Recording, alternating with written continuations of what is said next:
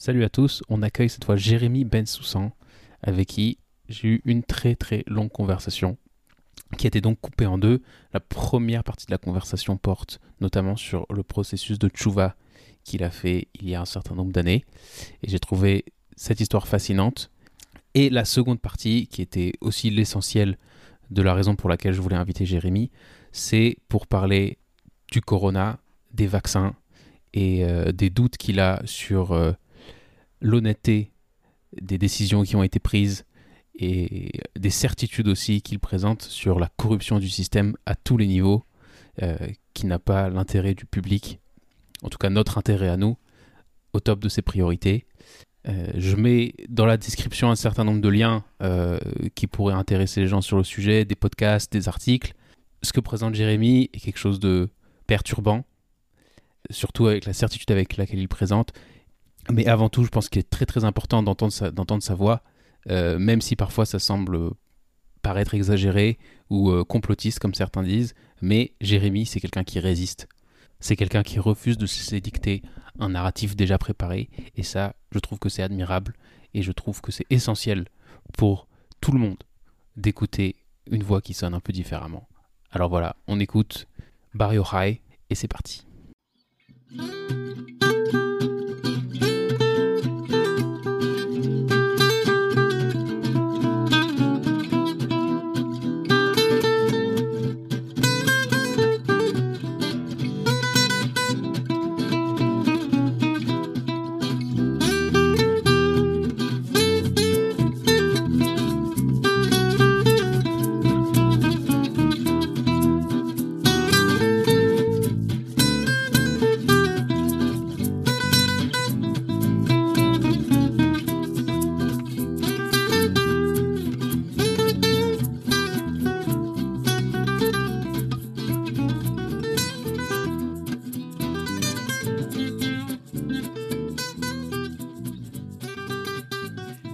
Bien ce qu'on fait. Je vais essayer de donner le contexte de comment tout ça a commencé.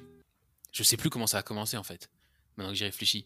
Quand est-ce que euh, on a commencé à discuter de l'histoire du vaccin du corona? Je pense que j'ai dû envoyer des trucs euh, sur le chat. Euh, on a un chat comme ça avec anciens d'ITC, enfin quelques amis comme ça, et j'ai dû vous lancer des trucs. Et puis j'ai eu des réactions un peu, un peu agaçantes pour mon, selon mon point de vue.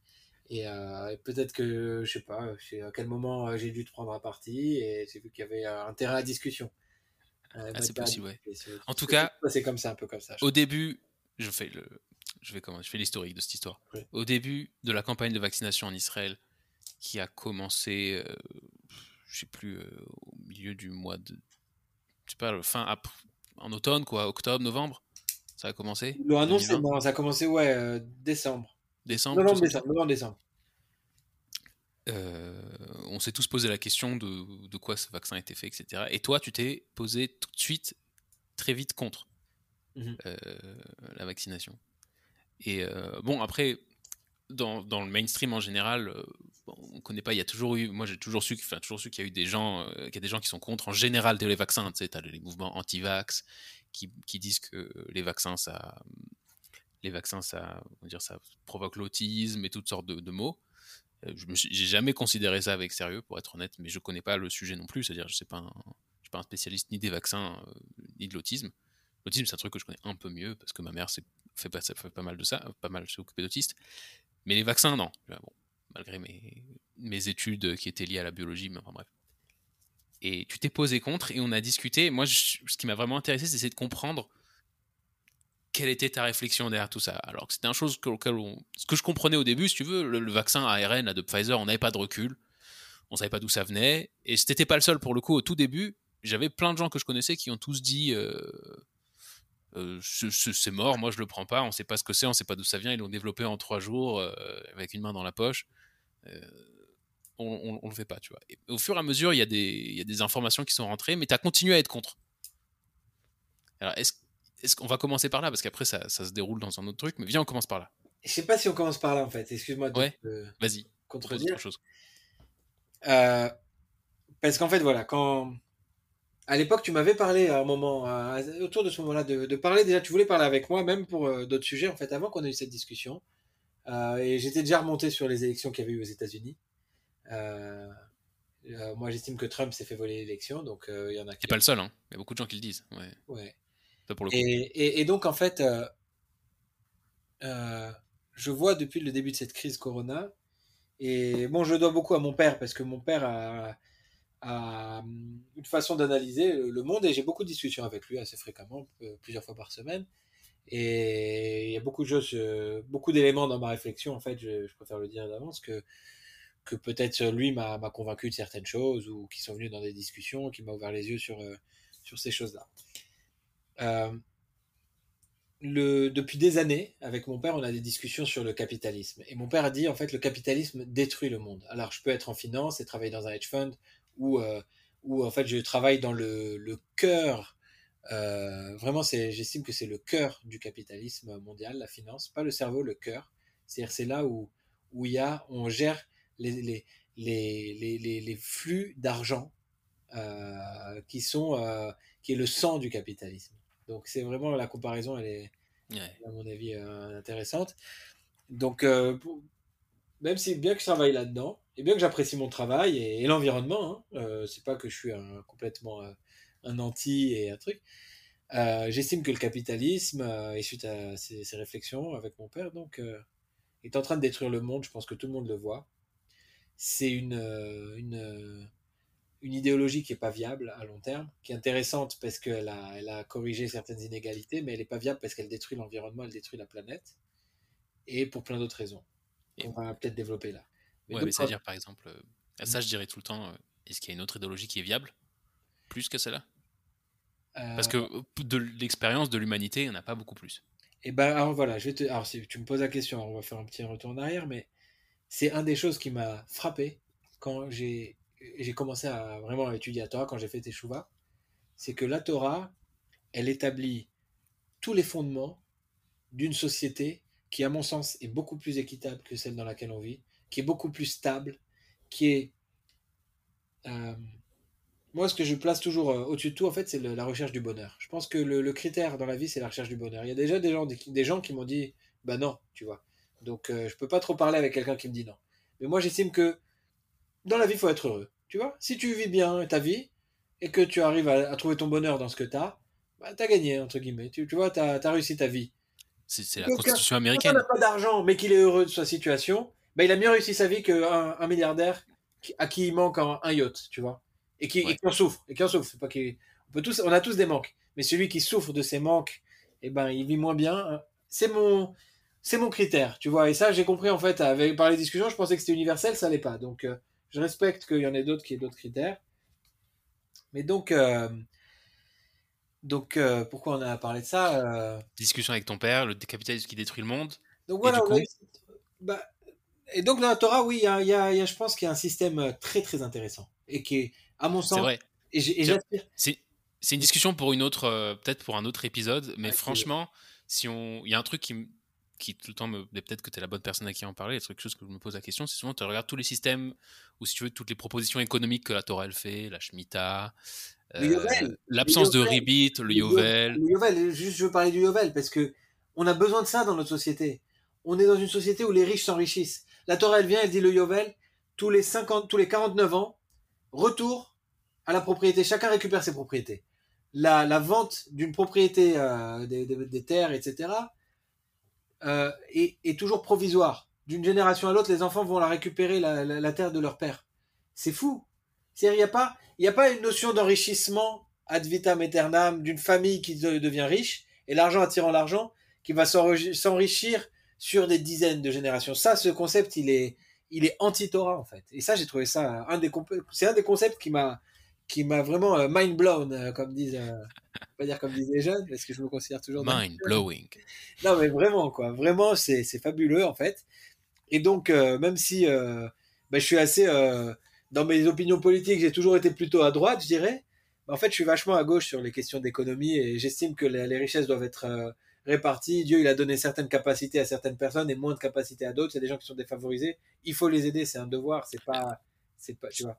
Je peux me faire la différence, juste cette différence là entre entre être à gauche. Penser que penser que doit y avoir euh, une égalité entre, genre pas une égalité ou en tout cas une une, aide, circulation de les biens. D'entraide, ouais, ouais. Une circulation et une entraide, ça veut pas encore. La gauche, c'est plus dire d'utiliser l'État pour obliger ceux qui ont plus à donner à ceux qui ont moins. La Torah, elle fait pas ça. La Torah, elle l'entraide. tu as, des, des groupes, tu as, des impôts pour des groupes comme les Kohanim et les Levim, mm. mais la Tzedaka, il y a pas de. C'est un, un taux bas, c'est un taux d'imposition bas, et après tu peux donner plus si tu veux. Mais on te décourage aussi à donner trop. Donc il y, a, une, dans la, dans la Torah, il y a un équilibre, il n'y a pas de. Il y a des limites. Hein ouais, il y a des limites, quoi. Il y a des limites à combien tu peux utiliser le système pour forcer les gens à, donner de l'argent. C'est-à-dire, moi je trouve ça, c'est-à-dire, la tzedaka, on dit la tzedaka, environ les gens, dans un système de la Torah, si tu veux, leur, leur taux d'imposition, c'est environ 10% mhm. de, leur, de leur revenu. Euh, pense, à, pense à des riches en France qui payent 75%. C'est ça. C'est immense. Oui, mais la Torah, attention, mais la Torah ne va pas permettre de s'enrichir aussi aussi loin, peut-être aussi loin que ce sont enrichis. Aussi, peut-être. Aussi, c'est peut-être des, des, choses qui peuvent marcher que quand Il y a d'autres concepts quand même qui aussi permettent de partager, permettent de trucs. Bref, il y a, elle donne une notion qui a un équilibre à avoir et que l'argent n'est pas une fin en soi, en fait. Et ça, c'est vraiment à l'opposé, comme j'ai pu le dire, donc avec les Shabbats chez, chez le Rabat, etc. L'argent n'est pas une fin en soi. Pour, selon la vision de la Torah, c'est un moyen pour vivre sa vie, pour faire réaliser des choses. Celui qui a plus de moyens, il peut réaliser des choses différentes. Celui qui en a moins, et eh ben, voilà, chacun avec ses moyens. Alors, du coup, de cette discussion sur le capitalisme, ça va où après? Et sur le Trump? Bah, Ça nous emmène nous, en fait? Ça nous emmène que euh, depuis donc un certain nombre d'années, en fait, on observe, on trouve que le, le monde moderne est extrêmement corrompu et la corruption s'aggrave. D'accord? Euh, Plus aucune confiance dans la classe politique. Ils sont, ce sont des gens, c'est une, mafia de gens corrompus. Voilà le, un petit peu le, la vision du, du, truc. Et je pense que dans les, dans les générations de, comme on dit, génération Z, etc., millénial, génération Z, je pense qu'il y a vraiment un, un, détachement complet, pratiquement complet de la, de la politique. Ils en ont plus rien à faire parce que je pense qu'il y a cette notion qu'on, de plus en plus, on les voit comme une, une bande de, de, tricheurs et de menteurs, de gens qui font que mentir, tu vois. puis c'est pas que, tu sais, je vais te dire, je vais aller plus loin. Quand tu veux prendre les choses avec vraiment avec vérité et de façon émette, c'est pas que dans la politique, c'est dans tout en fait. C'est dans tout. Qu'est-ce que ça veut dire ça? Bah, le sport, moi j'ai fait du j'ai fait du sport, j'en ai pas parlé, mais j'ai fait beaucoup d'escrime en fait et j'ai fait beaucoup de, de compétitions quand je faisais de l'escrime. J'ai beaucoup aimé l'escrime parce que il y avait pas d'argent dans l'escrime. C'est des crevards. Tu ne fais pas des paquets de fric en faisant des compétitions Non, tu t'es pas payé. Enfin, il y a peut-être quelques compétitions où il y avait des, des, des prix, euh, mais, mais c'est rare. Et puis, euh, et puis il n'y a pas de professionnels. En tout cas, en France, c'est pas un sport professionnel. Il y a peut-être une ou deux personnes qui peuvent vivre de leur sponsoring et pas plus, quoi, dans tout le pays. Donc, c'était en fait euh, un truc qui n'était pas touché par le dopage, pas tellement touché par le dopage, par les triches, etc. Puisque bon, s'il n'y a pas d'argent, il n'y a pas tellement de pression de, tu vois. Ouais. Et en fait, quand ils pensent, tu sais, quand on dit euh, le football, les valeurs du sport, regarde les footballeurs.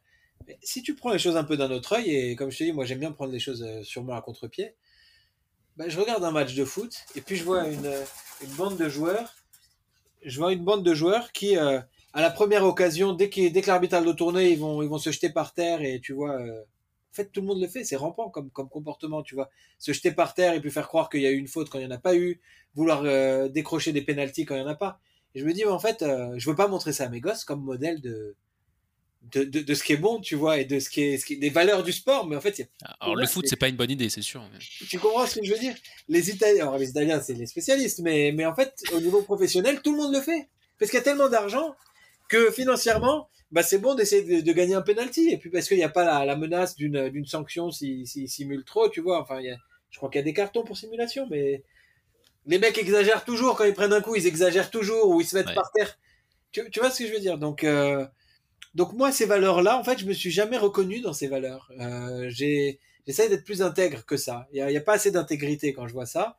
Et ça, si tu regardes, bah, c'est un peu rampant partout, tu vois. Est-ce que c'est une euh, caractéristique du monde moderne L'Empire romain était pas mieux, je pense. Hein L'Empire romain était sûrement pas mieux. Euh, oui, probablement pas. Euh, enfin, peut-être mieux si, peut-être je dirais quand même, il y a une chose très caractéristique aux décennies qu'on a traduit, aux décennies 2000 et plus, en fait. Euh, c'est qu'il y a vraiment plus aucune valeur. Il y a une, le, monde le monde des valeurs est en chute libre. Et ça, ça me frappe. Et ça se voit dans toute la société. Il n'y a plus de valeur, il n'y a plus de recherche de valeur. Et ça, je pense que c'était pas le cas à d'autres époques, même dans le monde des saves, comme on parle, puisque tu parles du monde romain, je sais pas pour le monde romain, mais il y avait il y avait toute une recherche philosophique quand même à l'époque, il me semble, en tout cas dans l'Empire grec. Peut-être aussi. C'est ce, qui nous est resté, mais l'Empire grec, il a eu une, une, apogée, une apogée intellectuelle, une apogée culturelle. Puis ensuite, il s'est cassé la gueule très violemment, et, j'imagine que ça n'a pas pris deux secondes, hein, c'était c'est sur des années, et j'imagine que la décadence qu'il y a eu après dans en la Grèce antique, mais aussi dans l'Empire romain, c'était pas beau à voir. Et, j'imagine, et j'imagine très bien euh, le Jérémy Ben Soussan euh, du, du Jérémy Bensoussan du 1er siècle qui dit rien ne va plus, l'Empire romain s'effrite. enfin, pas le 1er siècle, très bon le 5 mais. Mais, c'est un super exemple, merci de l'avoir pris. C'est-à-dire, on est en train, je pense, très profondément, et je vais essayer de le, démontrer, ou en tout cas d'amener des éléments de réflexion, je pense qu'on est en train de voir euh, complètement la chute de l'empire, ce qu'on pourrait appeler l'empire occidental. Oui, ça, je suis d'accord. On est, on est dans la. Je pense que, et je pense qu'en fait, avec les réflexions que j'ai pu avoir dans le passé, je pense que quand je disais il y a quelques années, on prenait un peu pas au sérieux, et en fait, maintenant, de plus en plus de gens commencent à être d'accord avec ça, parce que ça devient de plus en plus gros. Mais alors, à quoi tu vois ça? Quels phénomènes font que ça t'a. C'est-à-dire que je suis d'accord, par exemple, qu'on est à la fin de la civilisation. Moi, ce qui me fait dire ça, c'est par exemple des, des trucs comme le politiquement correct. Quand tu peux plus parler comme tu veux, quand les gens se vexent en se sentant micro-agressés parce que tu n'as pas utilisé le bon pronom, c'est la fin. C'est une civilisation qui s'écroule. Apparemment, il y a encore des étapes. Il y a encore des étapes, puisque j'en ai envoyé deux ces derniers jours. J'aimerais les mentionner quand même. Je les mentionner. voilà, mais, mais toi, c'était plus ce qui s'est passé avec le corona. Euh, et j'imagine qu'il y a plein d'autres trucs. Alors voilà, j'essaye d'établir le contexte, parce que c'est le contexte qui a fait tout ça. alors, euh, bon, alors tu, bon, tu comprends à peu près où je vais en venir. Euh, sur tout ça, est, tu vois, euh, je dirais parmi les choses, en fait, dans le monde moderne, on est dans une course à l'argent et puis on s'enrichit pas. Tu, tu, tu, le remarques Tu le remarques peut-être pas parce que t'as pas travaillé autant que moi. Non. Mais quand tu travailles et puis que tu travailles dans des boîtes qui sont réputées être euh, bah, parmi euh, les meilleurs dans leur domaine et même parmi les meilleurs du monde et des gros niveaux, enfin des niveaux de salaire relativement bons, tu vois, pour un employé, et que tu t'aperçois de l'autre côté que t'es pas capable de d'amasser euh, l'argent qui permettrait l'apport de, tu vois, qui permettrait d'acheter un appartement, euh, que euh, tu vois que tu fais vivre une famille, mais que tu t'enrichis pas, en fait, tout simplement, que tu t'enrichis pas alors que tu as une bonne situation, et que tu t'aperçois que beaucoup de gens vivent à crédit, et beaucoup de gens vivent donc au-dessus de leurs moyens, et c'est pas seulement qu'ils s'enrichissent pas, c'est que le crédit c'est un appauvrissement. Bah, ça fait réfléchir en fait. On, est, on nous dit que la société n'a jamais produit autant, la Terre n'a jamais produit autant de biens et de choses et d'un autre côté, on s'appauvrit. Enfin, on s'appauvrit. On a plus de biens, mais il n'y a pas d'enrichissement. Et, donc, on, à un moment, bah, on se pose la question où est-ce qu'il va l'argent?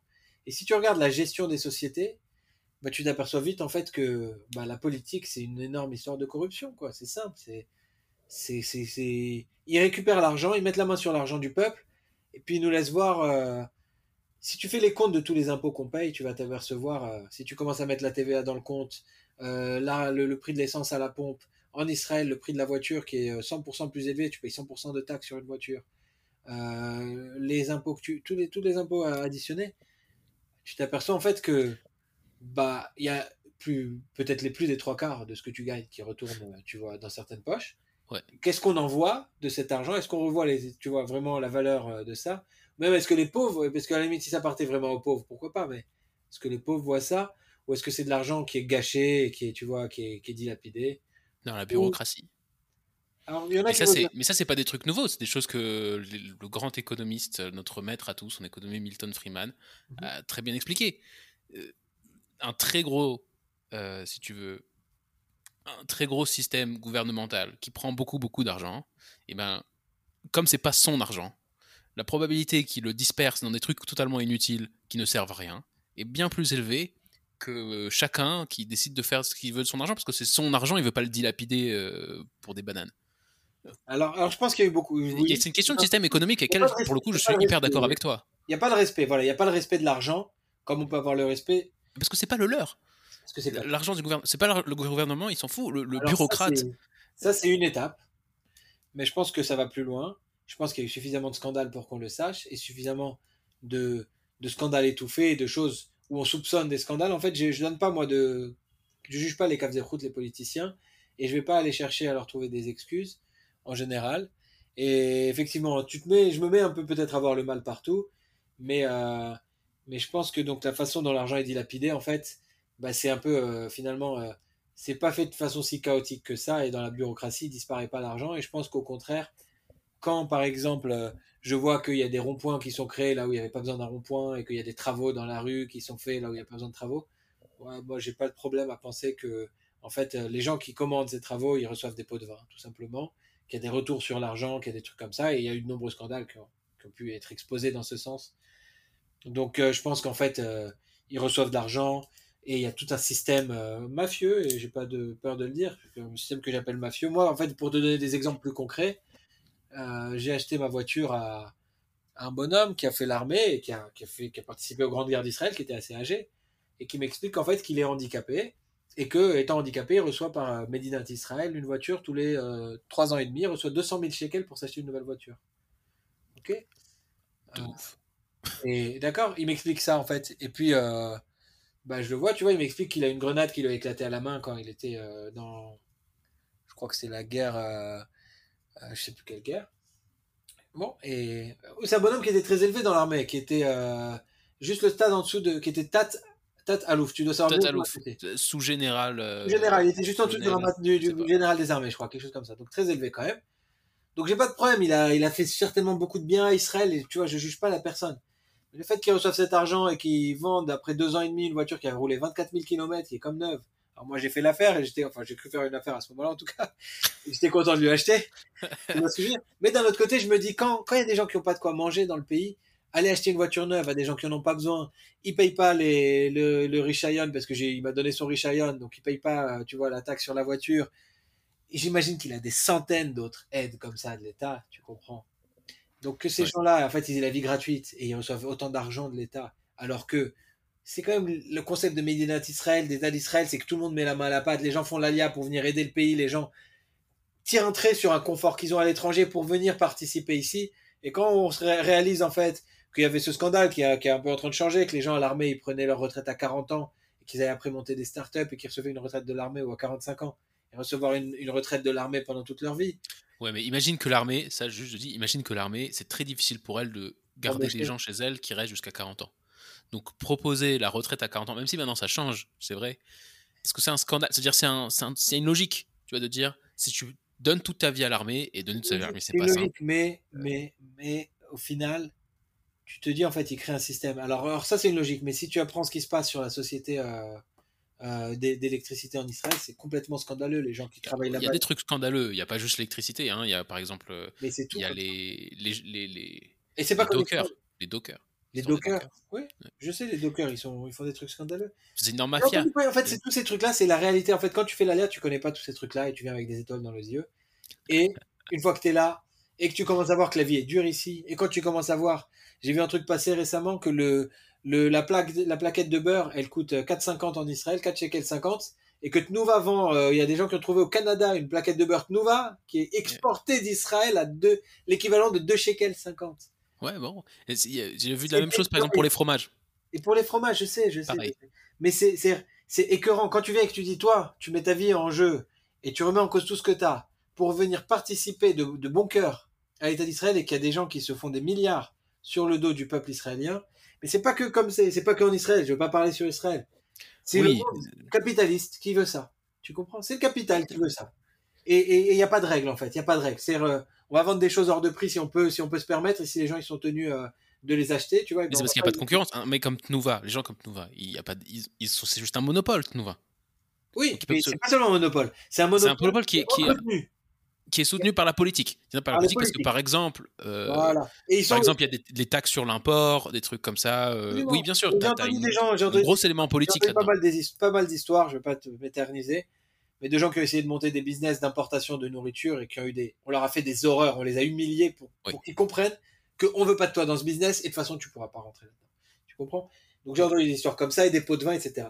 Et il y a beaucoup, malheureusement, beaucoup, beaucoup trop de choses qui marchent comme ça dans notre société, dans la société occidentale, et Israël rentre, à mon sens, dans le, l'Occident. Jusque-là, tout va bien. Jusque-là, moi, je, te suis et ça me semble évident. Il y a eu l'histoire, par exemple, en Israël, l'histoire de Better Place. Je sais pas si tu te souviens. Ah, je savais pas que c'était un scandale, Better Place. Je connais Better Place, c'est l'histoire des voitures. Hein. C'est l'histoire des voitures électriques. C'était un mec qui voulait euh, faire un truc bien. Il avait voulu installer des, voitures, des chargeurs de voitures électriques partout dans le pays. Il avait déjà installé d'ailleurs. et ça demandait juste à être activé. Et des lobbyistes de l'essence qui lui ont mis un croche-patte assez violent, je sais pas exactement par quelle façon, mais c'est clair que c'était un truc euh, pas particulièrement légal, parce que voilà, voiture électrique, euh, non merci. Bah tu vois, parce que ça nous ferait peur. Mais c'est comme tous les. En Israël, comme partout, comme aux États-Unis, hein, il y a des lobbies, il y a des, il y a des toutes sortes de. Alors voilà. Ouais, alors mon père l'autre jour. Des choses complètement absurdes du point de vue économique qui permettent à des gens qui ne font rien, n'apportent rien, de se faire des paquets de fric sur le dos, de, sur, sur le dos de, du citoyen. Quoi. Ça, c'est clair. T'as lâché le mot, as lâché le mot, le lobby. Le lobby, c'est le, pour moi, c'est le, le, mal du siècle. Le lobby, c'est vraiment ça. C'est le cœur du, du problème. Euh, pour donner un autre exemple euh, plus récent, que donc, euh, bah, c'est encore une fois avec mon père, donc qui m'a dit ça il y a quelques jours. il écoutait sur I24, enfin quand il y a eu il y a quelques semaines plutôt, quand il y a eu la, le truc avec Gaza, il m'a dit qu'il y a eu un, un, petit, une petite émission sur les, les, euh, les euh, sur I24. Et euh, donc il me disait en fait ce qui est ressorti, c'est que les... quand il y a eu l'histoire des Tama 38, il y avait eu une proposition de loi où il était obligé pour les, pour les, pour les câbles de mettre un Miklat dans chaque appartement. Et les lobbies de ces, des câbles certainement, ont convaincu la classe politique de ne pas mettre l'obligation du MICLAT dans le cahier des charges du TAMA 38. Donc, pour que des gens s'enrichissent et pour ne pas qu'ils aient à dépenser, parce que ça doit coûter beaucoup plus cher de faire une chambre euh, fortifiée, pour qu'ils évitent ce coût de façon à avoir ce coût de façon obligatoire dans chaque chantier, ils convainquent les politiques de fermer les yeux sur ce besoin. Donc on est Israël, un pays qui est en guerre euh, permanente, qui a des ennemis qui tirent des roquettes, et les politiciens qui sont payés par le peuple pour représenter le peuple refusent cet élément sécuritaire et sécurisant qui est le miklat, ne le rendent pas obligatoire pour ne pas froisser le capital. Donc là, c'est là où tu vois le vrai clash qu'il y a entre l'intérêt du peuple, l'intérêt sécuritaire qui est un, intérêt on ne peut plus basique et primaire, mhm et l'intérêt du capital. Les, capitalistes qui, défendent leurs intérêts en, amont et au-dessus au de, du devoir de protection qu'ont les politiciens sur les citoyens. Donc là, quand je vois ça, c'est un des trucs, voilà, et je peux, te, je peux développer ces exemples après à foison, mais c'est ce, c'est lorsqu'on en arrive là que je dis la société, elle a un vrai problème de valeur et, un vrai problème de structure et, et des nombreux problèmes qui fait, euh, j'irai jusqu'à dire, qui fait qu'elle peut plus durer en fait. Il y a un moment ou un autre où ce système se cassera la figure, j'en suis certain. Bon, mais sans parler de, de, la, de la, suite, sans, sans, faire des prédictions. Voilà. Donc ça, si tu veux, c'est des choses qui sont avérées. Ça, c'est un, exemple qu'il m'a donné il n'y a pas longtemps et qu'il a entendu donc un expert d'Emiclat venir dire ça sur I24, qui était invité pour parler de ça. Et ça, c'est des choses que tu observes sur plein d'autres sujets, tu vois le prix de la vie, le prix de la brique de lait, c'est inadmissible que ce soit pas fixé à un niveau très bas parce que c'est les biens de consommation, c'est comme l'air qu'on respire. Et en Israël particulièrement, il y a des familles aussi nombreuses. On peut pas, on peut pas accepter que les lobbies du lait s'enrichissent jusqu'au ciel et que la population en souffre. C'est pas, c'est pas acceptable pour. Mais ça, c'est une question. C'est quelque chose, si tu veux. Il faut mettre en place, hmm. il faut mettre en place un système économique dans lequel, euh, dans lequel il y a le plus de probabilités que, que les gens puissent puissent s'acheter tout ce qu'ils ont besoin. Le problème, c'est que fixer les prix bas, ça crée le manque. Et ça, c'est les économistes le disent. Enfin, je suis en train de lire un bouquin d'économie fascinant par Thomas Sowell. Sur les solutions, ça crée le manque. Les solutions économiques et les discussions économiques, parce qu'après, c'est des théories et c'est tout ça. Non, c'est ça, mais c'est moi... pas du tout ma spécialité. D'ailleurs, je peux pas tellement t'en parler, même si j'ai fait un peu des études d'éco en partie, en tout cas. Je peux pas beaucoup t'en parler de ça et te répondre. Mais ce que je veux dire, c'est que moi, je, je prends ça d'un autre point de vue. En fait, je prends ça d'un point de vue qu'il y a une corruption du système. Le système est corrompu. Pas corruption, pas que matériel, donner de l'argent, pas, pas, que financière. Le système est corrompu, il, est, il, se, gâte, il est, il est abîmé, il est, il est pas bon. Mais ça, c'est pas à cause du système capitaliste, c'est à cause de la nature humaine. Oui, ça va ensemble. Le système capitaliste reflète la nature humaine. Ça veut dire, par exemple, euh, par exemple si tu regardes. Euh, la, question que je, que je veux que je, te renvoie, c'est que je suis d'accord. On est dans une société corrompue, etc. La question, c'est est-ce qu'on a un système Maintenant, mais côté 30 secondes, le système de la Torah, donc elle, euh, qui, qui, qui, vaut une discussion pour lui-même. le système peut-être, parce que là, on va encore s'égarer. Pour revenir au, plus, au, ouais. au vaccin et au truc. Ouais. Voilà, le constat, il est là. La méfiance est là depuis longtemps chez euh, Jérémy Bensoussan. il, y a, il y a de la méfiance, il n'y a aucune confiance. Et, il y a, euh, voilà, euh, je, je, je, je, me fais ma propre analyse, en fait, quand l'État veut m'imposer certaines choses ou me dire certaines choses. Moi, je me fais mon analyse. J'estime qu'ils défendent des intérêts qui ne sont pas les miens. Donc, je regarde mon intérêt, je regarde, je fais mon analyse. Ça peut être, les intérêts de l'État peuvent être alignés avec les miens, ou ils peuvent ne pas l'être. Donc, je ne suis pas fermé à, tout ce que peut me donner l'État et, et etc. Euh, L'État a un intérêt à, notre survie et à nous défendre et à ce qu'on paye des impôts. Donc, euh, je dis pas qu'ils veulent notre mort et qu'ils veulent notre peau et qu'ils vont nous laisser, tu vois. Donc, euh, voilà, il y a des choses que, qui, vont faire qui sont très bien. Il n'y a pas de problème. Mais donc, il y a une méfiance. Arrive en 2000, janvier, février 2020, sur le monde, ça bat sur le monde, la pandémie mondiale tant redoutée, tant prophétisé par euh, de nombreux prophètes de malheur.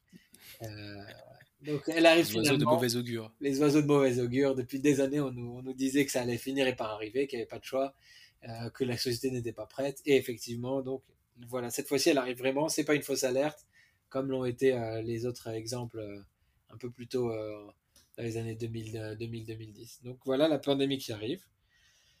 Bon, euh, moi, le principe de précaution fait que, donc pour un peu parler de ma réaction, euh, j'ai mis le masque en fait assez vite et plus vite que tout le monde. Je me suis fait crier dessus par, des, par un type à la synagogue en mars, un peu avant Purim 2020. Mais qu'est-ce que t'as apporté ça? Qu'est-ce que t'as apporté? Parce que je mettais un masque parce que j'allais à la synagogue et que je flippais quoi. Je disais, il arrive un truc qu'on comprend pas, qu'on maîtrise pas. Et les gens, ils dorment, quoi. On peut l'empêcher si tout le monde se met à mettre les masques et qu'on ferme les frontières. Qu'est-ce qui se passe? Donc, Bibi, tout le monde a dit, il a fermé tôt. Moi, je disais à ma femme, mais qu'est-ce qu'il attend depuis deux semaines? Je lui disais, mais qu'est-ce qu'il attend? Tu comprends? On peut arrêter ce Toi, t'étais en avance sur Bibi, Bibi, il était en avance sur Emmanuel Macron, tu vois. Voilà, voilà, mais c'était pas logique, tu vois. Déjà, c'était pas logique. Bon, enfin, c'était pas logique. On attendait trop. On a une opportunité de fermer les frontières, d'arrêter le truc avant qu'il arrive et de vivre alors que le monde va être dans une pandémie, vivre dans une bulle où on va, on va avancer, tu vois, c'est cool, allons-y, quoi. Et donc, euh, et ils ont parlé, est-ce que oui, est-ce que non, tout ça, et ça va froisser Trump et trucs, on a fermé pour tel pays, pas pour tel pays, tu vois bien que il y a eu des enjeux politiques là-dedans. Et ça aussi, ça me dérange. Parce qu'arrive une pandémie, c'est une crise sanitaire, on est, on doit plus jouer dans la politique. Parce que si les États-Unis vont se froisser, on est, et puisque même l'ont dit, on est dans un, état de guerre, pour certains l'ont dit, on est dans un état de défense et de trucs, de, tu vois, de la, sécurité du peuple.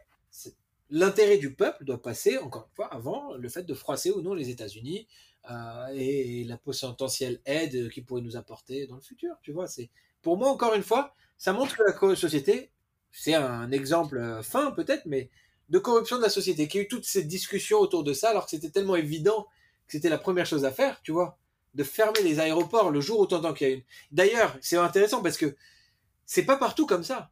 Je te parle d'Occident et, je te parle spécialement de l'Occident. À Taïwan, tu sais ce qui s'est passé à Taïwan? Non. Bien ça, mais c'est complètement dingue. À Taïwan, apparemment, le, je crois que c'est une femme qui est Premier ministre, si je dis pas de bêtises. Elle a un background d'épidémiologiste. Au mois de janvier, ou peut-être même, je ne sais plus quand, ou peut-être même en décembre 2019, il y a eu un tweet de Chine Quelqu'un a tweeté qu'il y avait une épidémie en Chine. Le tweet a été effacé, mais c'est remonté aux oreilles de la, du Premier ministre. Elle a dit, il y a une épidémie en Chine, on ferme les frontières. Ils ont arrêté les vols. Ou en tout cas arrêté les vols avec la Chine. Et je crois qu'ils ont eu 14 cas de coronavirus dans la suite. Enfin, un truc mini. Alors, je sais pas où ils en sont. J'ai pas regardé récemment les chiffres. Et s'il y a eu d'autres, peut-être qu'ils ont ouvert les frontières après, j'en sais rien. Mais en tout cas, tu, tu comprends qu'il y a des, il y a des cultures où c'est comme ça que ça s'est passé, quoi. Oui, Taïwan, c'est possible pas dans la même situation qu'Israël. Enfin, c'est pas géopolitiquement parlant. Enfin, je connais pas Taïwan. Moi non plus, je connais pas Taïwan. Je dis la vérité, mais il y a, je pense qu'il y a une autre culture en Asie, et j'ai pu voir aussi d'autres trucs pendant la crise du coronavirus. Par exemple, la façon dont ça a été géré en, en Corée du Sud. Je regardais en fait, moi j'ai suivi le, le, coronavirus avant qu'il arrive sur l'Occident. Il se trouve que par hasard, euh, j'ai entendu qu'il y avait une une, une épidémie en Chine. Au début, j'ai pas cru, puis j'ai commencé à suivre quand même le truc, parce que j'estimais à l'époque j'avais des actions en bourse et je voulais pas perdre mes gains. Donc j'estimais qu'il il faudrait peut-être vendre si ça arrivait, tu vois, sur l'Occident. Donc j'ai commencé très tôt à suivre euh, le truc et à regarder des, des blogs de Chine, tu vois, euh, des gens qui bloguaient en anglais ou même en, hébreu. Il y a un Chinois qui bloguait en hébreu qui me faisait marrer. un mec qui a dû vivre ici et qui parle très bien hébreu, beaucoup mieux que moi. Ils sont trop forts les Chinois. Tu connais pas celui-là Il est très bon, il est très bon. Et il t'expliquait ce qui se passait en fait là-bas. Et tu voyais comment les mecs étaient masqués, tout ça, et c'était très très choquant, tu vois, ne l'ayant pas encore vécu euh, ici. Donc, euh, donc j'ai vu ça, j'ai commencé à regarder ça, j'ai commencé à voir le truc arriver en Europe, j'ai vendu mes actions à temps, bah, au prochain. Bon, euh, et et j'ai vu la réaction occidentale, et je regardais avant ce qui se passait donc là-bas. Là-bas, en, donc en Corée du Sud, le premier, tu vois, le premier ministre sud-coréen qui fait un conseil des ministres tous les soirs, télévisé, et qui dit au pays, voilà ce qui s'est passé aujourd'hui, il y a eu tant de cas, il y a eu tant de trucs. À l'époque, rappelle-toi, il n'y avait pas encore les masques, il y avait toute la débâcle des masques, on n'a pas de masques. Le Premier ministre, un jour, tu le vois commencer le conseil comme ça, en s'adressant à son peuple. Il demande pardon au peuple qui a plus de masques en Corée du Sud. Il dit, je suis désolé qu'il n'y ait plus de masques. On y travaille. D'ici trois jours, on va en recevoir tant de millions. On va en distribuer. Il gérait ça comme on gère une boîte ou comme on gère un pays en crise, tu comprends?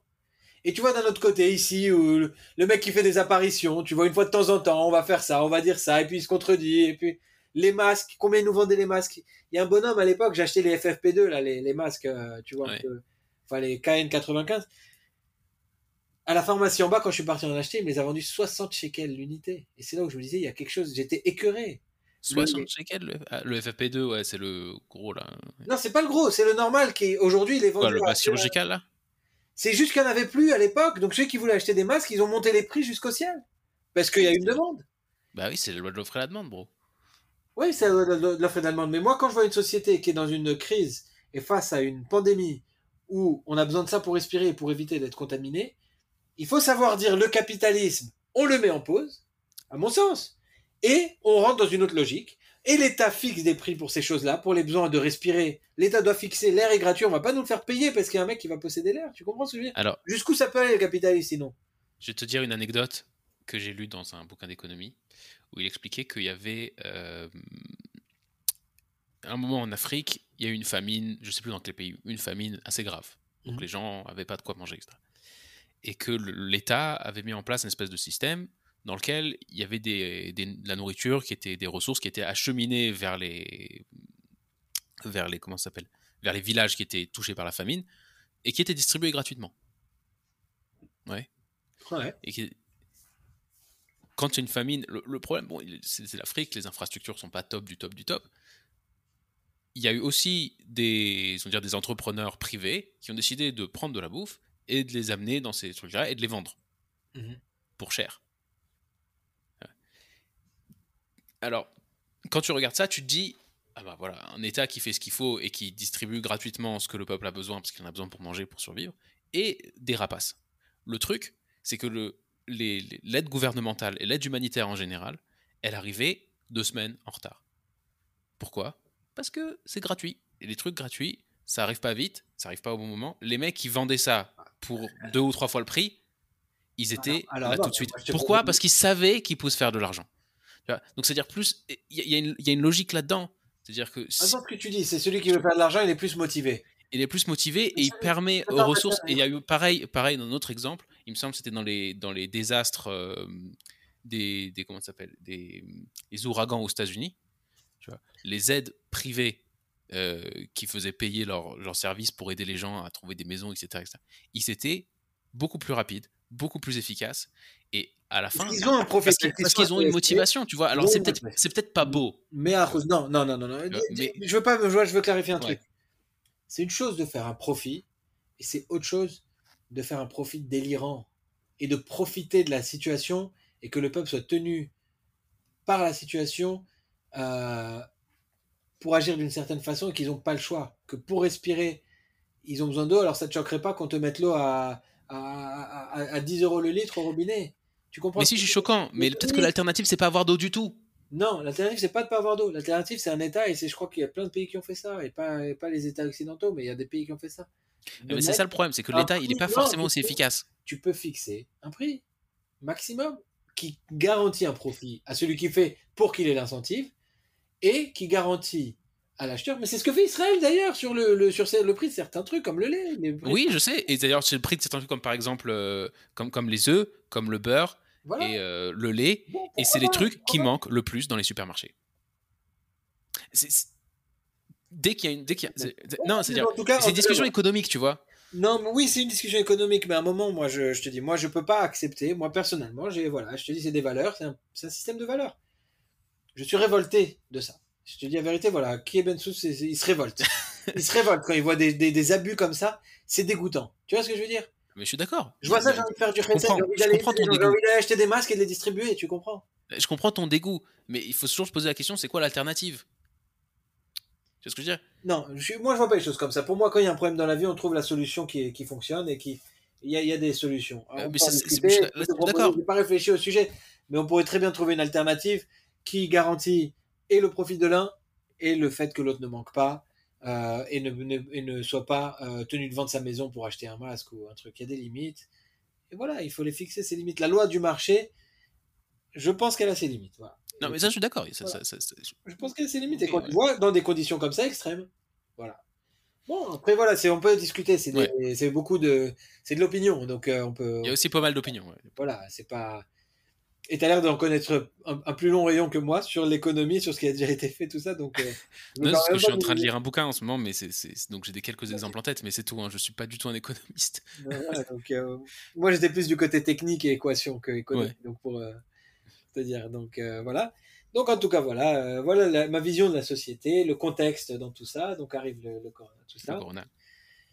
Et puis arrive, euh, eh ben, arrive en France le professeur Raoult. Alors il y en a qui disent que des mauvaises choses sur lui, lui, il lui donne des noms d'oiseaux.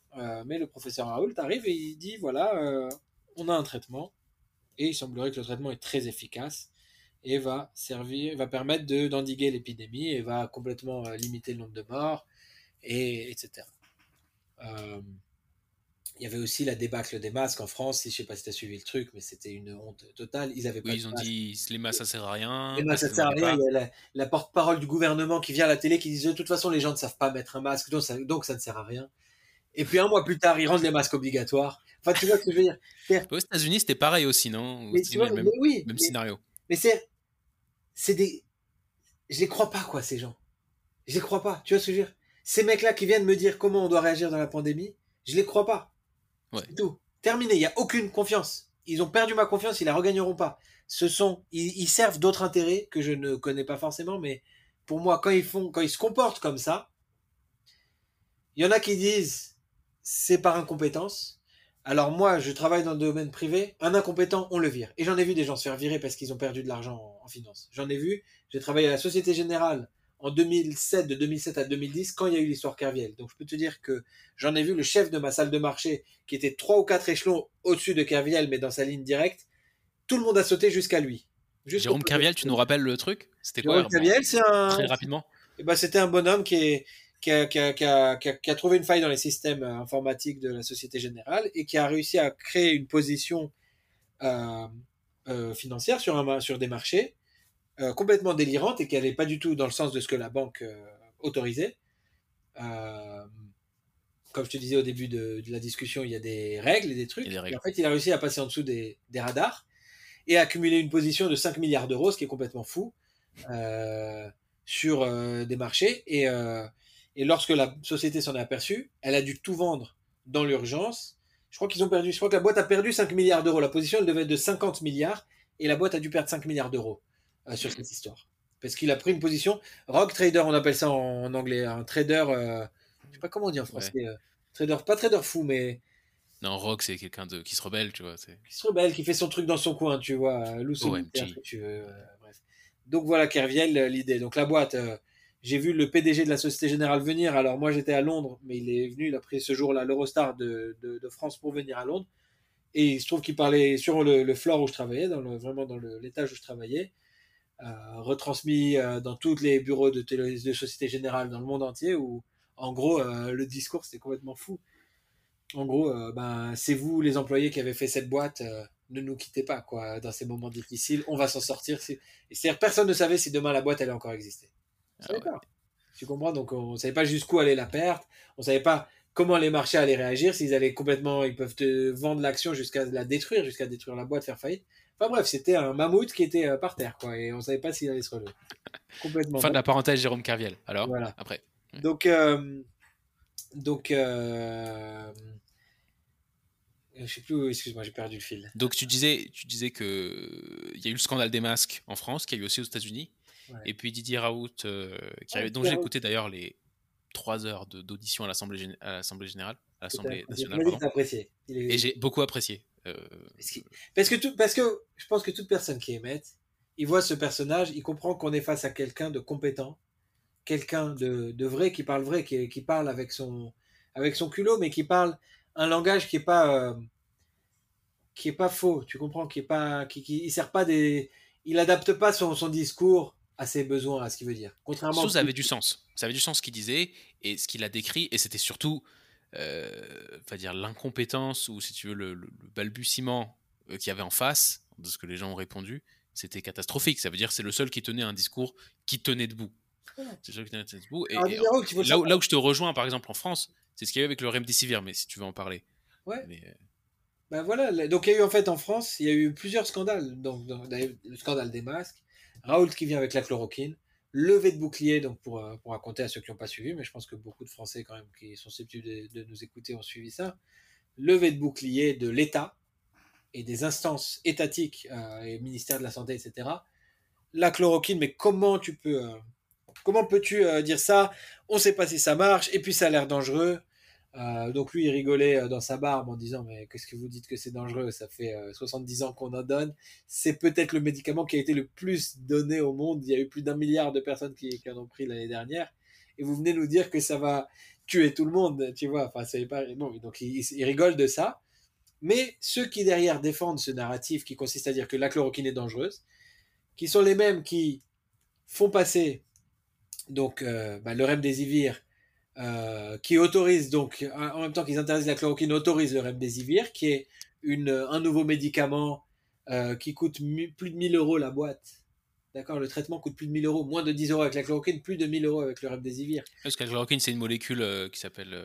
qui, est qui, est, qui, qui, qui est libre d'utilisation, qui est pas. Voilà, qui est dans le domaine public, qui est plus du tout, qui est pas brevetable, et qui est donc produite par tous les laboratoires pharmaceutiques qui le désirent et par les génériques, et donc où le prix est au plus bas, quoi. Remdesivir, c'est le modèle, donc, et c'est ça qu'il disait Raoul, tu as parlé de son intervention à l'Assemblée, au Sénat, pardon. C'est ça qu'il disait en fait. Il disait en fait le business model de l'industrie pharmaceutique est extrêmement problématique et à remettre à, complètement revoir. Parce qu'en fait, on a un business model où l'industrie pharmaceutique paye des fortunes dans la recherche pour retrouver des nouvelles molécules qui peuvent ensuite breveter et exploiter, être le seul à exploiter pendant, je crois que c'est 20 ans la durée d'un brevet, je sais pas si c'est la même chose dans la pharmacie. Peut-être, je sais Oui.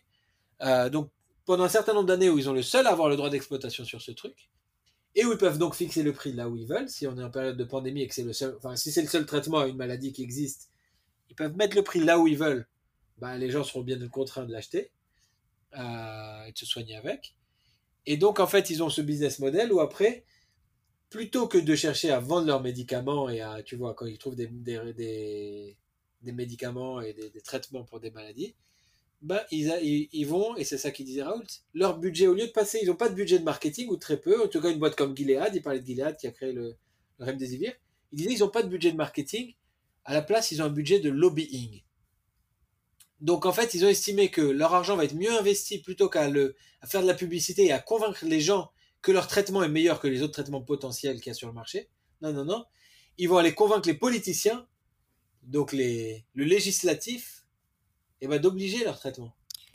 Parce que aussi parce que les Français n'ont pas l'habitude de payer pour leur santé. C'est l'État qui paye pour la santé des Français. Ouais. C'est-à-dire que qu'est-ce que tu vas convaincre quelqu'un de dire euh, prends du remdesivir ou prends du truc? Le marketing envers le citoyen ça change rien parce que lui l'argent qu'il paye oui, mais le il le paye pas, il passe la carte vitale, tu vois. Le problème du lobbying. Donc, ce que tu dois convaincre, c'est les politiques de se dire. Je comprends la logique de, de, de, de, de Gilead ici, tu vois. Genre, c'est. La, la stratégie, elle est juste. Non, je dis pas que la stratégie est pas juste. Ouais. Je dis que le. Qu'elle est scandaleuse. Elle est problématique. Ouais. Parce qu'en fait, bah voilà ce qui arrive. On se retrouve à dire que la chloroquine ne marche pas, alors que moi je suis convaincu qu'elle marche, et j'ai parlé à des gens qui, en ont pris et qui disent que ça a très bien fonctionné. Alors après, ils vont dire oui, mais de toute façon, le coronavirus ne fait pas beaucoup de morts, donc ils auraient guérissant. Moi, je suis assez d'avis que quand quelqu'un, en fait, quand quelqu'un témoigne de quelque chose, je prends au sérieux ce qu'il dit. Voilà. Je pense que le témoignage, on l'a vu dans la Torah, le témoignage vaut au-dessus de tout. Le témoignage, c'est seulement sur un témoignage qu'on met quelqu'un à mort dans, la, dans les règles de la Torah. Quand il y a quand, quand, il y a une peine de mort qui est décidée, c'est parce qu'il y a eu des témoignages, pas sur des indices, des preuves, une reconstitution. Seulement s'il y a eu deux témoins qui ont vu ce qui s'est passé et en plus qu'on donne un avertissement, etc. Mais donc je, j'apprends de la Torah et, je trouve que c'est intelligent comme raisonnement, que le témoignage a une valeur très particulière. Tu comprends? Donc moi, quand je vois des gens qui disent la chloroquine a marché et des journaux qui disent non, non, non, pas du tout, ça ne marche pas de toute façon, achetez du remdesivir, je crois à celui qui témoigne mais c'est pas juste du témoignage. Enfin, Raoult, il a fait sa propre, sa propre, propre type de recherche. Après, on lui a reproché de ne pas faire des trucs en double aveugle. Mais il a fait une recherche euh, comment s'appelle? Euh, observatoire, d'observation, un truc en, qui est pas randomized et tout machin. On peut discuter de la méthodologie. C'est tout un truc. Moi, j'avais trouvé brillant et je, franchement, si les gens, ceux qui écoutent, ça les intéresse, d'écouter vraiment les plusieurs heures de Raoult où il parle et où il explique pourquoi il s'oppose au, euh, au au double aveugle clinique en double aveugle. Euh, en période de pandémie. Très intéressant l'argument. En période de pandémie. En période de pandémie. Lui, il dit en fait, nous on est sous serment, on a le serment d'Hippocrate qui dit qu'on doit soigner si on a un traitement. Il dit moi j'ai vu que le traitement marche, je l'ai vu de mes yeux. À partir du moment où j'ai vu de mes yeux, tu me dis de faire un double aveugle, si je vais mettre des traitements, des patients sous placebo qui vont mourir à cause de ça, je peux pas, moralement. C'était l'argument moral. J'ai adoré ce moment. Quand il explique que l'opposition au double aveugle, c'est un problème moral, ça j'ai trouvé ça brillant. Ça, ça brillant. Et c'est intéressant parce qu'en fait, ça va plus loin que ça. Quand il soulève ça, il s'oppose à une pensée qui est, je pense, moderne et qui est proche du transhumanisme, proche de tous ces cercles-là, qui est ce qu'il appelle, on peut trouver des mots, mais il, dit les méthodologistes. Les gens qui vont s'attacher à la méthode et pas aux soins. Donc on arrive dans une médecine de méthode, une médecine de laboratoire pharmaceutique, une médecine qui est liée à la politique. Et on rentre plus en fait, on s'éloigne de la médecine du rapport humain, du rapport au médecin, du médecin traitant, du. Tu vois Et voilà, en fait, ce qui s'est passé en 2020, je pense, c'est quelque chose de très grave pour l'humanité, qui est que il y a eu une pandémie qui est arrivée sur le monde et les ministères et les instances politiques ont, pris, ont décidé de la prendre en main, la pandémie, et de décider pour le peuple ce qui va être fait au niveau médical. Ils l'ont fait dans des conditions qui sont plus que douteuses. Par exemple, Raoult a été invité au Conseil scientifique de France. Il a été une fois, il a dit Je remets pas les pieds là-bas pour le coronavirus. Il a dit C'est une bande de copains qui, se, qui sont à table ensemble, qui défendent des intérêts. Il a dit Je ne veux pas retourner là-bas. Il veut pas que son nom soit associé avec ces gens-là. Euh, il a soulevé des problèmes. Ils étaient faits à huis clos. Ils ne prennent pas de notes pendant le truc. Il n'y a pas de minutes du Conseil scientifique de ce qui a été dit. Et puis ils sortent avec des décisions de leur chapeau. Tu comprends? Et il disait en fait là-bas, les gens n'argumentaient même pas les trucs. Ils disaient oui, il faut mettre des masques. Non, parlait pas d'études et de trucs. Si on met les masques, il, risque de se passer ça. Il avait, tu vois, ils n'avaient pas une démarche finalement scientifique. Donc c'est très bizarre ce qui s'est passé dans ce conseil scientifique. Et en tout cas, donc Raoul, encore une fois, quelqu'un que mon intuition, à qui mon intuition donne toute confiance, il a été invité là-bas et il en est sorti tout de suite. Tu comprends? Et ça, c'est pas des choses, c'est pas des petites choses. Un bonhomme comme ça, il aurait pu faire beaucoup pour la France et pour le traitement de la pandémie. C'est une grosse décision pour lui de s'en éloigner, de s'éloigner du conseil scientifique et des politiques il a compris, je pense, qu'il se passait quelque chose de, tu vois, de, de pas, pas médical là-dedans et qui allait lui salir sa réputation et son nom. Et il n'a pas voulu s'associer à ça. Voilà ce qui s'est passé avec Raoul. Voilà comment je le vois. Et ces, différentes interventions, voilà ce qu'elles dégagent et ce qu'elles ont. Elles semblent ressortir. Donc suite à ça, il y a eu le euh, la fausse étude du Lancet. La fausse étude du Lancet, ouais. Et ça, c'est quand même, encore une fois, c'est des choses. C'est pas. C'est choquant, ouais. C'est pas des petites choses. Et les médias, alors dans tout ça, je, je fais un petit retour en arrière. Je parlais tout à l'heure de tout le contexte avant, etc. Avec l'élection de Trump, on a vu plusieurs choses en fait. On a vu, et, je vais parler justement de ce qu'a dit ton grand-père, si je peux me permettre de reciter ce que tu as ramené au début de, discussion, que ton grand-père t'a dit. Je peux citer mon grand-père. Le hein? communisme, c'est la pensée unique. La pensée unique ce qu'on a vu l'année dernière, on a vu des choses très très graves et qui m'ont beaucoup beaucoup interpellé. Et j'ai crié, j'ai des groupes de discussion, de financiers, tout ça, où j'ai pas arrêté de parler de trucs comme ça et on m'a dit mais arrête avec ça, tu vois. Qu'on est censuré sur Twitter, sur Facebook, les réseaux sociaux, le président des États-Unis, c'est pour moi un drapeau noir sur la démocratie mondiale. C'est la fin de la démocratie en fait. Pour moi, les piliers de la démocratie, il y en a peut-être d'autres, mais la liberté de la presse, la liberté d'expression, le vote, la transparence du vote, euh, des choses comme ça, ce sont des choses en fait qui sont nécessaires pour qu'on vive dans le système dans lequel on a décidé de vivre, qui est la démocratie. Et si on commence à toucher à ces choses-là, on, dérive vers un autre système. Et je pense que la dérive, elle est profonde et elle date depuis peut-être beaucoup plus longtemps qu'on pense. Et en tout cas, moi, j'ai eu toutes les preuves que j'avais besoin cette année qu'on n'est plus en démocratie. Pour moi, l'élection de Trump, elle a été volée. Euh, quand je te parlais de témoignages, j'ai vu des dizaines de témoignages, peut-être des centaines, qui, ont été euh, transmis sur Internet. Aucun dans les médias mainstream. Les médias mainstream ont fait une omerta sur euh, ce qui s'est passé autour de l'élection de Trump et sur ces témoignages de gens qui ont vu des tricheries. Quand tu vois 10, 20, 50 personnes qui étaient dans un même lieu, à différents points de vue, et qui racontent tous la même histoire, il s'est passé quelque chose. Tu peux pas imaginer que les 50 personnes qui ne se connaissent pas avant se sont quelque part rencontrés et on se sont mis d'accord sur une version et ramènent tous une, vision différente du truc et que tout concorde. Ça, je peux pas l'imaginer. Et tous ces gens-là qui étaient à Philadelphie dans le centre de dépouillement des votes et qui ont dit qu'on les a empêchés de voir ce qui se passait, tous les républicains, ils étaient systématiquement reculés pour cause du Covid, soi-disant, enlever des, des, trucs de surveillance là où ils surveillent le dépouillement des votes. Ils ont tous eu le même témoignage, il s'est passé la même chose. Il y en a qui ont été menacés, il y en a qui ont été mis dehors par les vigiles. Bah, ça sent mauvais pour la démocratie et pour la, la transparence du vote, quoi. Voilà, donc je pense vraiment que le, que l'élection de Trump a été volée et pour plein d'autres raisons que voilà c'est pas la peine de développer plus. Non mais ouais mais c'est vrai l'élection de de Trump contre Biden. Moi je connais pas bien le sujet.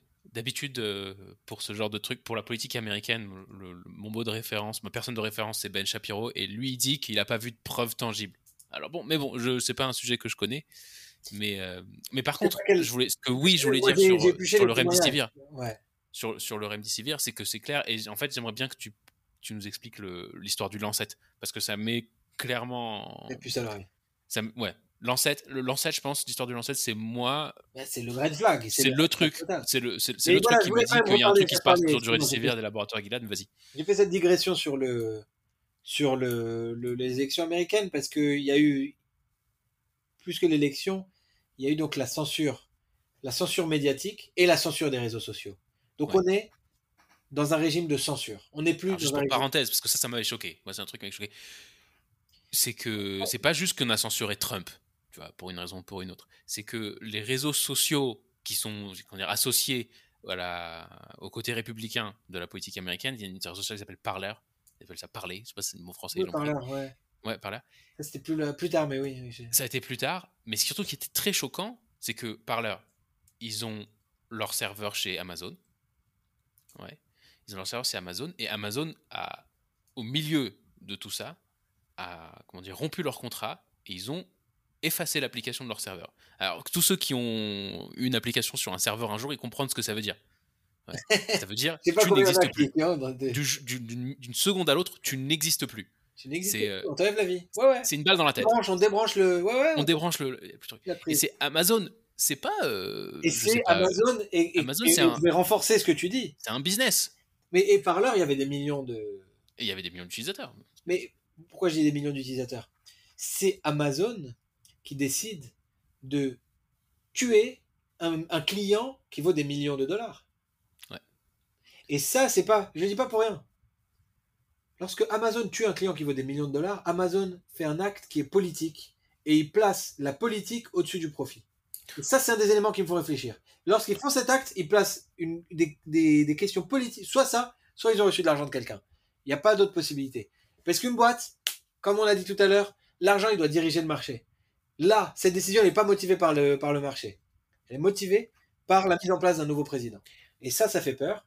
Parce que si des boîtes privées qui ont un tel pouvoir se permettent d'influencer la politique, et ils le font, et Google le fait, et Facebook l'a fait, Facebook a donné 400 millions de dollars. Zuckerberg a donné, fait une donation de 400 millions de dollars à des États démocrates, soi-disant pour que les élections se passent mieux. Va savoir exactement comment était, était utilisé l'argent pour qu'ils incitent un maximum de gens à, aller voter, qu'il y ait plus de voix, etc. Il y a des choses louches qui se passent, tu comprends? Encore une fois, il faut savoir comment ces gens-là réfléchissent. Quand Zuckerberg sort 400 millions de dollars de sa poche, c'est pas pour que la démocratie se passe bien. C'est parce qu'il a un retour sur investissement. Tu comprends? Moi, tu, tu, peux pas, tu feras pas encore le contraire. Tu comprends non, ça, je, je, non, sur les. en tout cas, moi, le truc de Amazon et c'est clair que c'est ça, c'est c'était l'histoire le plus les médias. Tout ça, il faut en parler quand même avant de parler du Rem des Ivières parce que c'est ce qui se passe depuis deux ans, enfin, et depuis plus en fait. Il y a un contexte qui est qu'on a fait taire toute une partie de la population, toute une pensée, et on impose une autre pensée. Et toi, parler du politiquement correct, ça va avec, et ils imposent cette pensée. Alors, je vais essayer après, par la suite, on vient, on avance, et après, je vais essayer de, de donner une théorie qui généralise tout ça. D'accord? Mais donc, en tout cas, le contexte, il est là. Et donc, dans ce contexte, Raoult vient et il a les épaules larges et il est capable d'aller au Sénat et de faire taire tout le monde. Euh, ce qui n'est pas donné à tout le monde. Impressionnant, le mec. Impressionnant. Et, et il vient donc euh, avec sa chloroquine et il, fait du bruit dans le monde entier.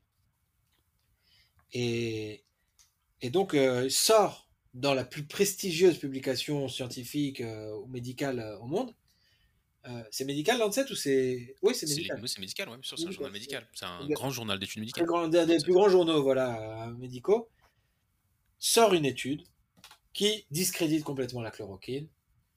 Elle sort de nulle part et elle dit que la chloroquine est un poison dangereux en gros.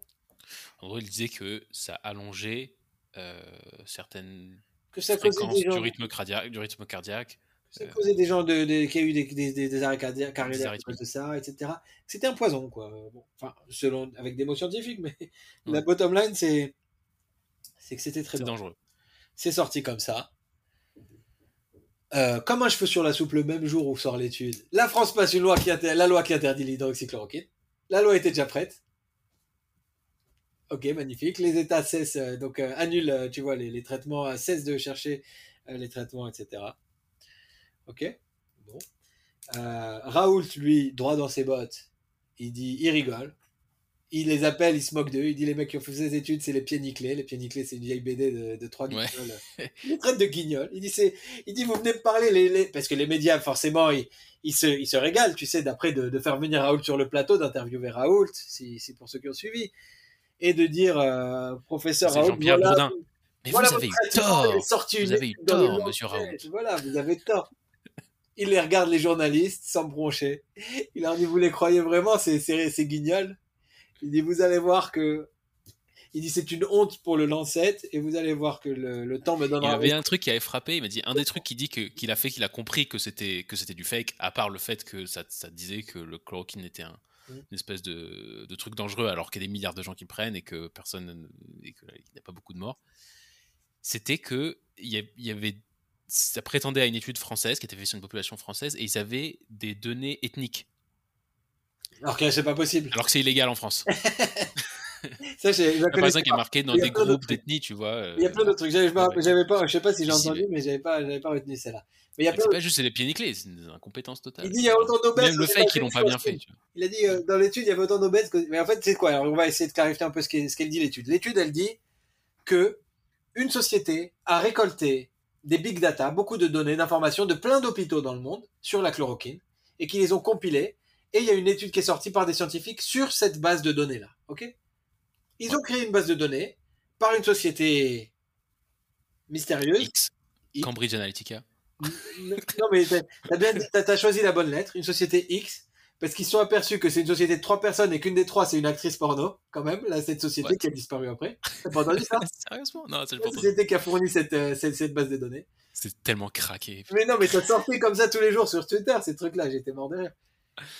Et, et les médias qui tombent sur Raoul, donc. Euh, non, pardon, et donc ils ont sorti une base de données comme ça, et les données ne faisaient aucun sens. Raoul qui a dit, mais tu regardes le truc, tu lis deux lignes. Si tu lis plus loin que l'abstract, tu te rends compte que c'est des débiles, quoi, ce qui, ce qui est écrit, ça n'a aucun sens. Il disait, si tu regardes les données, il y a autant d'obèses aux États-Unis qu'en Chine.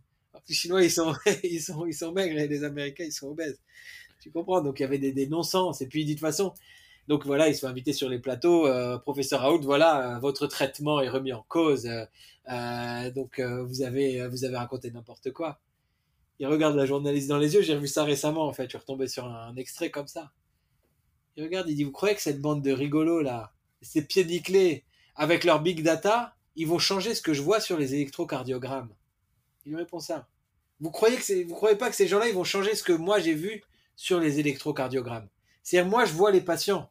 Moi, je travaille au chevet des malades du coronavirus. Je vois que je les guéris. Tu comprends? Et c'est ça, en fait, le. On est dans un débat qui est comme ça, en fait, où tu as toute une clique médiatique qui vient et qui dit ne croyez pas ce qu'il vous dit, ne croyez pas ce que vous voyez, croyez la doxa. Finalement, c'est ça qui se passe. Croyez le narratif. On nous donne un narratif qu'on nous impose, et en fait, on te dit, et ils, utilisent des mots, et c'est à mon avis, c'est des campagnes qui sont réfléchies. On te sort des mots qui catégorisent et qui discréditent ceux qui vont contre le narratif. Et donc, ça devient des complotistes, ça devient des anti-vaxxeurs, ça devient des, des, des gens comme ça.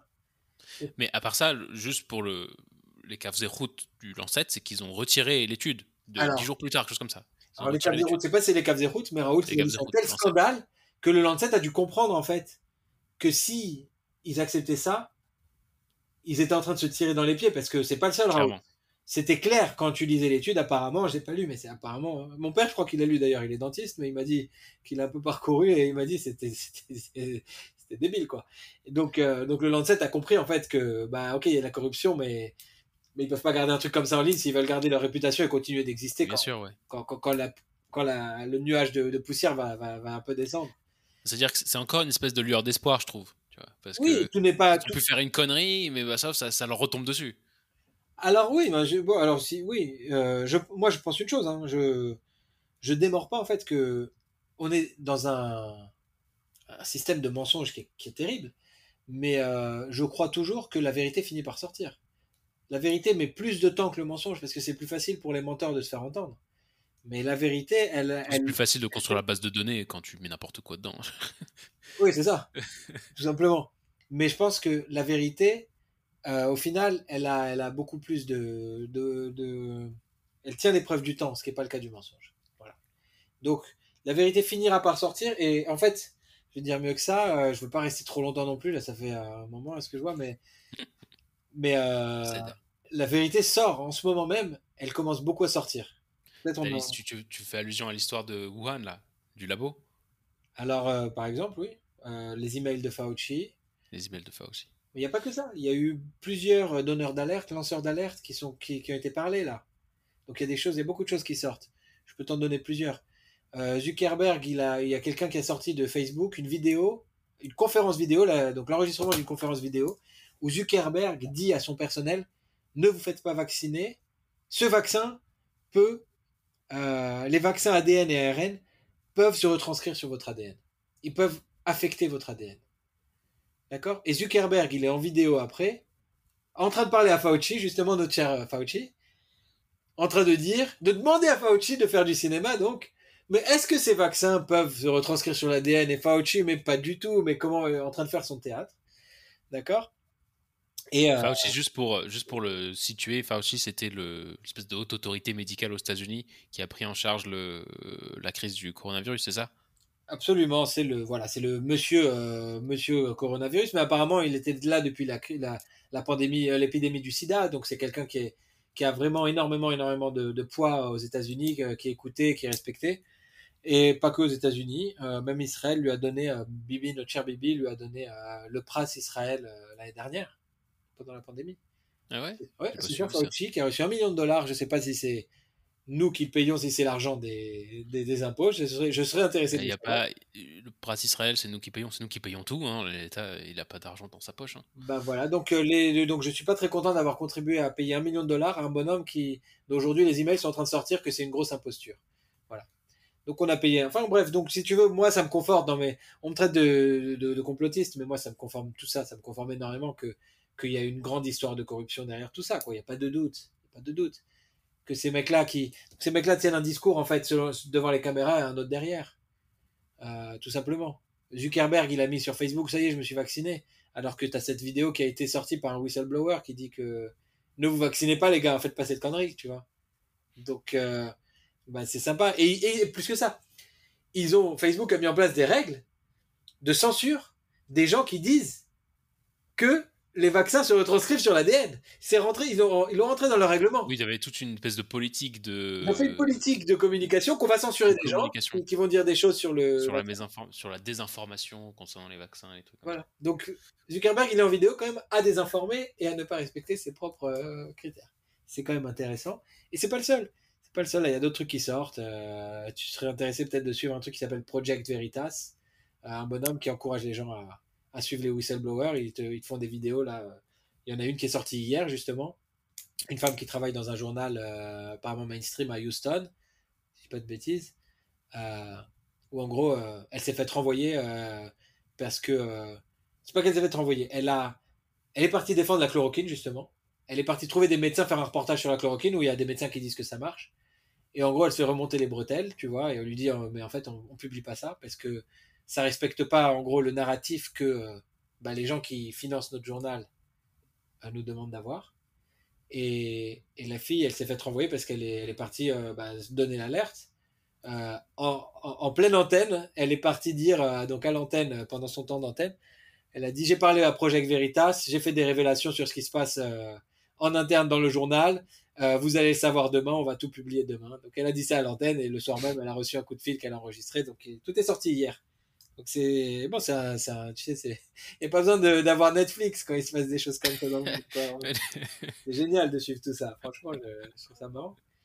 Donc en tout cas voilà, donc elle a voulu parler de chloroquine et, euh, et on lui a empêché de le faire et elle a démissionné. Enfin, elle n'a pas démissionné, elle s'est fait renvoyer, mais elle a, elle a donné l'alerte, elle a sorti les documents qui prouvent qu'on lui a, qu'on lui a interdit ça, de parler de ça. Entre autres, d'ailleurs, il y a plusieurs autres trucs dans, dans ce qu'elle a sorti comme document, comme conversation. Euh, donc voilà, tout ça c'est en train de sortir, que les journaux ont un narratif à suivre, qui sont corrompus, euh, et qu'on veut nous, nous, imposer un vaccin. Alors en fait, c'est quoi le gros enjeu de la chloroquine? C'est pas seulement le remdesivir. Euh, les, les, vaccins, ils ont reçu euh, une autorisation d'urgence. Par la FDA. Par la FDA, et aussi en Europe par l'EMA, l'Agence européenne du médicament. Euh, ils ont reçu une autorisation d'urgence. Et en fait, ben, un des corollaires de l'autorisation d'urgence, enfin, la, différence entre une autorisation d'urgence et une autorisation euh, générale, euh, bah, c'est que l'autorisation d'urgence, il faut qu'il y ait une urgence. Ok, alors bon, euh, qu'est-ce que je veux dire? Bah, S'il n'y a plus de nouveaux cas en Israël, bah, il n'y a plus d'urgence. Pourquoi on vaccine Avec un vaccin, une autorisation d'urgence, puisqu'il n'y a plus d'urgence. on n'est plus en état d'urgence, là. Donc, pourquoi on vaccine les, tu vois, pourquoi on vaccine les enfants alors qu'il n'y a plus d'urgence en Israël? Avec un vaccin qui a une autorisation d'urgence, donc qui ne peut être donné que s'il y a une urgence. C'est pas logique. Et, à tel point en fait que les pays prolongent l'état d'urgence. Israël a voté, je sais pas s'ils ont voté, j'ai pas vu la suite du vote, mais il y avait un vote là où je sais pas s'il est passé. La Knesset veut voter une prolongation de 9 mois de l'état d'urgence en Israël. De l'état d'urgence? Oui. Il pas, on a, il y a deux jours, on a enlevé les masques. Il n'y a, plus, a plus de masques dans, dans, le domaine. Enfin, Donc je pense qu'on est. Voilà. Donc en France aussi, ils ont fait ça. En France, ils ont voté, je crois, pour un an l'état d'urgence. L'état d'urgence, c'est une euh, situation politique, ok, qui dit que les ministres et le gouvernement ont le droit de voter des lois qui ne respectent pas les libertés fondamentales de l'homme telles que prévues par la Constitution en France, donc des lois qui vont contre la Constitution temporairement parce qu'il y a une urgence. En Israël, il n'y a pas de Constitution, mais il y a des rocs. Euh, il y a des ça s'appelle. Des lois fondamentales. Voilà, il y a des lois fondamentales qui défendent la liberté du, citoyen à disposer de, à disposer de lui, etc. Donc, on, vote un état d'urgence pour aller contre ces lois en cas de pandémie. Ça peut être une raison de le faire, tu vois, pour permettre de mettre en place certains mandats, comme le mandat du masque, etc. Tu vois. Ok. Les pays occidentaux, donc comme la France, et c'est fait donc dans plusieurs euh, pays, et c'est aussi en Israël, ils veulent le faire prolonger l'état d'urgence jusqu'où, tu vois Alors qu'il n'y a plus il a plus de, a plus de pandémie en Israël. Donc c'est pas logique. Et pourtant, ils ont l'air intéressés de le faire. Donc euh, encore une fois, on parlait de la disparition de la, démocratie. J'estime que c'est un énorme, un énorme red flag, comme on dit, un énorme, énorme signal euh, rouge que qu'il se passe quelque chose de pas normal. tu vois perso, en Israël, je pense que les problèmes démocratiques sont moins liés aux problèmes sanitaires qu'aux problèmes politiques lui-même, et ce qui est en train de se passer avec Naftali Bennett. Mais parce que si tu veux, ici en Israël maintenant, la population est sortie de l'esprit qu'on est en crise. Il n'y a plus de masques dehors, les gens ils vont tous au boulot. il y a plus, personne demande euh, si tu es vacciné nulle part. Oui, mais il n'y a plus de crise. Il n'y a plus de crise du tout. Plus de non, mais ça veut dire plus d'épidémie. c'est pas juste. Le- on nous avait aussi dit, euh, on nous avait aussi dit, euh, si vous n'êtes pas vacciné, vous pourrez quand même pas rentrer, même dans un an, deux ans et tout. Moi, je faudra faire attention. Et voudrait avoir-. Maintenant, c'est fini. C'est fini. Même les non vaccinés, ils rentrent où ils veulent. Oui, oui, oui, oui. Ah, Donc, il y a- il y a- donc- je, je suis d'accord avec toi qu'au début, quand on nous a proposé le passeport, quand il y a eu l'histoire du passeport vert, moi-même, ça m'a gêné. Ça m'a gêné parce que tu commences à dire, euh, si t'es vacciné comme si, alors tu peux faire ça. Si t'es pas vacciné, tu peux pas. Bah, c'est On un commence à regarder dans ton dossier médical. quoi. C'est Hein un apartheid médical. C'est la fin du secret. Enfin, en tout cas, c'est une, une brèche dans le secret médical, dans la notion même de secret médical. C'est un apartheid, c'est-à-dire, et moi je l'ai vécu, je peux te dire que c'était pas agréable. Euh, et grâce à Dieu, j'ai pas été trop touché, mais je connais des gens qui ont perdu euh, leur emploi, ou qu'on a menacé de perdre leur emploi plutôt s'ils se vaccinaient pas. Oui. Bon, tout ça, c'est des choses qui, qui, qui me dépassent, enfin, tu vois, qui- que je trouve complètement euh, aberrantes. C'est aberrant par rapport à, à, la, à la situation. Donc, euh, bon, j'ai plein d'idées, excuse-moi si fais pas. Non, mais c'est vrai, j'ai plein de trucs à dire en fait. J'ai beaucoup, beaucoup, beaucoup de choses à dire. On aurait dû parler que de ça. En gros, grosso modo, donc, pas de confiance dans les. Pas, aucune confiance dans les dirigeants. Euh, la tendance qui consiste à, à- à transformer la médecine, qui était une médecine, de pro- une médecine de proximité où on parle avec son médecin et qu'on a un contact avec le médecin en qui on a confiance, qui va vers une transformation vers une médecine de Misra d'Abriout où les politiciens, euh, où en fait des médecins politiciens nous imposent ce qu'il faut faire sans même nous expliquer les justifications scientifiques à ce qu'ils nous donnent. C'est, je le vois comme un, une énorme régression dans l'humanité et, un, énorme, euh, un énorme problème en fait qui, qui, ouvre la porte à tout, à, des abus qu'on pourrait même pas imaginer. Ça, porte, ça ouvre surtout la porte à. C'est-à-dire, quand tu as une personne qui décide, ça ouvre euh, très grand la porte et toutes les fenêtres au conflit d'intérêts et au lobbyisme. Parce que si tu as un gars à convaincre et qu'il suffit de lui remplir la poche assez, avec un truc assez volumineux pour qu'il fasse ce que tu lui dis, Bah voilà, c'est un, énorme fail dans le système, ça c'est sûr. C'est-à-dire, c'est évident que la médecine, ça doit rester un truc qui est distribué. C'est Euh, évident. Ah, Ouais, est d'accord. Bah, tu vois, on a plein de. Non, mais là-dessus, on est, il y a plein de choses sur lesquelles on, Bon, voilà, on est donc tout d'accord. donc Moi, ça, si tu veux le point où j'étais en désaccord Voilà, en avec tout toi, cas, donc les soins. Donc sur les le- soins, il est sorti que la chloroquine. J'ai pas parlé d'ivermectine. Encore, il y a eu encore d'autres. Ont des effets spectaculaires sur le coronavirus. Et moi, je crois les médecins qui n'ont pas de conflit d'intérêt, qui ont défendu ces traitements, beaucoup plus que la médecine de Misra Dabriout et de médias euh, politico-médiatiques, qui nous dit que non, non, n'écoutez pas ce qu'on vous dit. Bon, l'étude du Lancet, c'était un faux, mais vous inquiétez pas, il y a personne derrière. On sait pas qui c'est, bon, euh, tu vois. Croyez-nous, croyez-nous, tout va bien. Euh, il faut pas prendre le- la chloroquine, c'est dangereux pour vous. Par contre, euh, prendre le, le euh, remdesivir qui a été interdit par l'OMS euh, deux jours après que, ou je sais pas combien de jours, le chiffre est pas forcément exact. Mais l'Europe en a commandé pour un milliard et l'OMS l'a immédiatement interdite. Donc l'Europe s'est retrouvée avec des stocks de remdesivir qu'ils n'ont jamais remboursés, de, de taxpayer money, d'argent des impôts des, des citoyens. Donc qui s'avérait Pourquoi ils l'ont interdit? Il y avait un problème avec le remdesivir? Mais bien sûr, c'était hyper toxique. Raoult, il a dit, à force de vouloir créer toutes ces molécules, on crée des molécules toujours plus complexes et c'est toujours plus dur de, de faire des trucs qui soient stables et qui soient bons pour la santé. On connaît, on, a un, on a un parc de molécules qui, un, comment dire, un ensemble de molécules qui fonctionnent sur plein de maladies. Il faut les tester, il faut investir de l'argent pour tester des molécules existantes et pas chères et connues pour des nouvelles, pour d'autres maladies. Peut-être qu'une molécule qui traite A, elle peut aussi traiter B et ça s'est déjà vu et c'est prouvé. Et effectivement, donc il y a des médecins qui ont trouvé que ivermectine, qui est un antiparasitaire, soignait très bien, était encore beaucoup plus efficace que la chloroquine contre le, contre le Covid. Il y en a qui ont avancé, je crois, le chiffre que euh, il pourrait, si c'est administré à temps et si c'est administré en préventif, il y aurait eu 85% de morts en moins si on avait donné ivermectine. Et il y a des, c'est pas, il y en a qui disent oui, mais ça c'est les théories du complot, c'est Raoult qui le dit, tout ça, mais c'est des gens qui sont aveuglés parce que leur disent par la doxa des médias. Il y a des pays qui l'ont utilisé. Tu regardes les statistiques de ces pays. Au moment où ils ont commencé à faire des politiques d'ivermectine sur tout le pays, au Mexique, la courbe des contagions casse, elle tombe. Tu comprends, tu vois, un effet immédiat. Alors que le vaccin qu'on nous a donné en Israël, on nous a dit oui, bon, c'est normal que la courbe continue de monter et qu'elle a explosé quand on a commencé la vaccination. Quand tu as commencé la vaccination et maintenant il n'y a plus rien du tout. Oui, mais elle a explosé quand on a commencé la vaccination. Oui, non. Elle n'a pas vrai. cassé la courbe. En tant que statisticien, tu t'attends, quand on commence à donner un traitement à une population pour une maladie, on s'attend à voir une augmentation ou une baisse des cas? Ça a pris. bah, Ça dépend, parce qu'il y a un délai. Il y a un délai. Le, le, le... il y, a un, y a un délai. Le, la vaccination, ça marche pas immédiatement. D'accord. Donc euh, après, je sais pas, il faudrait, faudrait voir le calcul, mais. Voilà. Donc peut-être, alors je dis pas. ce que je veux dire, c'est que probablement l'histoire de la courbe, c'est pas la seule interprétation, c'est que le vaccin, ça marche pas. Oui, mais. Parce que maintenant. Alors tu vois quand même, si tu prends plusieurs pays qui ont donné le vaccin, tu vois, dans, je crois, 9 pays sur 10 qui ont donné le vaccin en masse, une augmentation est colossale, vraiment, et un pic en fait de contagion qui dépasse tous les autres pics précédents euh, des mois passés de l'année passée. D'accord? Dans tous les pays qui ont, je crois, tous les pays qui ont vacciné en masse, sauf un, je crois, ou. Faudrait que je te retrouve si tu as besoin, je peux te retrouver les, analyses.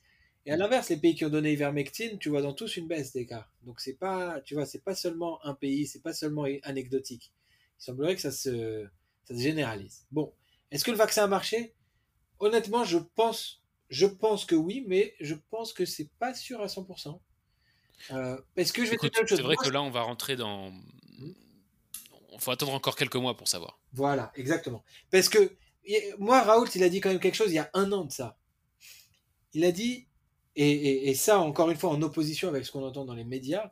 Dans les médias, on a entendu, j'ai entendu ça revenir beaucoup, on ne sortira jamais du coronavirus sans vaccin. Raoult, il a dit, il y a un an, il a dit, il n'y a pas de deuxième vague. Alors les gens lui sont tombés dessus quand il y a eu une deuxième vague, quoi, mais regarde, tu dis n'importe quoi.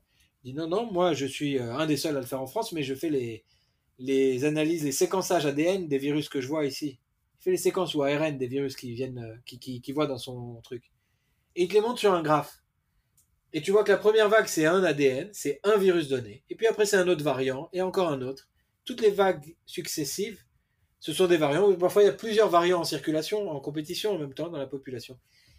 Et lui, il, parlait de variants, il y a, je crois que c'était au mois d'août que j'ai vu ça l'année dernière et on le traitait de complotiste. Parce qu'à l'époque, il fallait pas parler de variants. Parce que si on parlait de variants, ça allait remettre en cause l'idée du vaccin.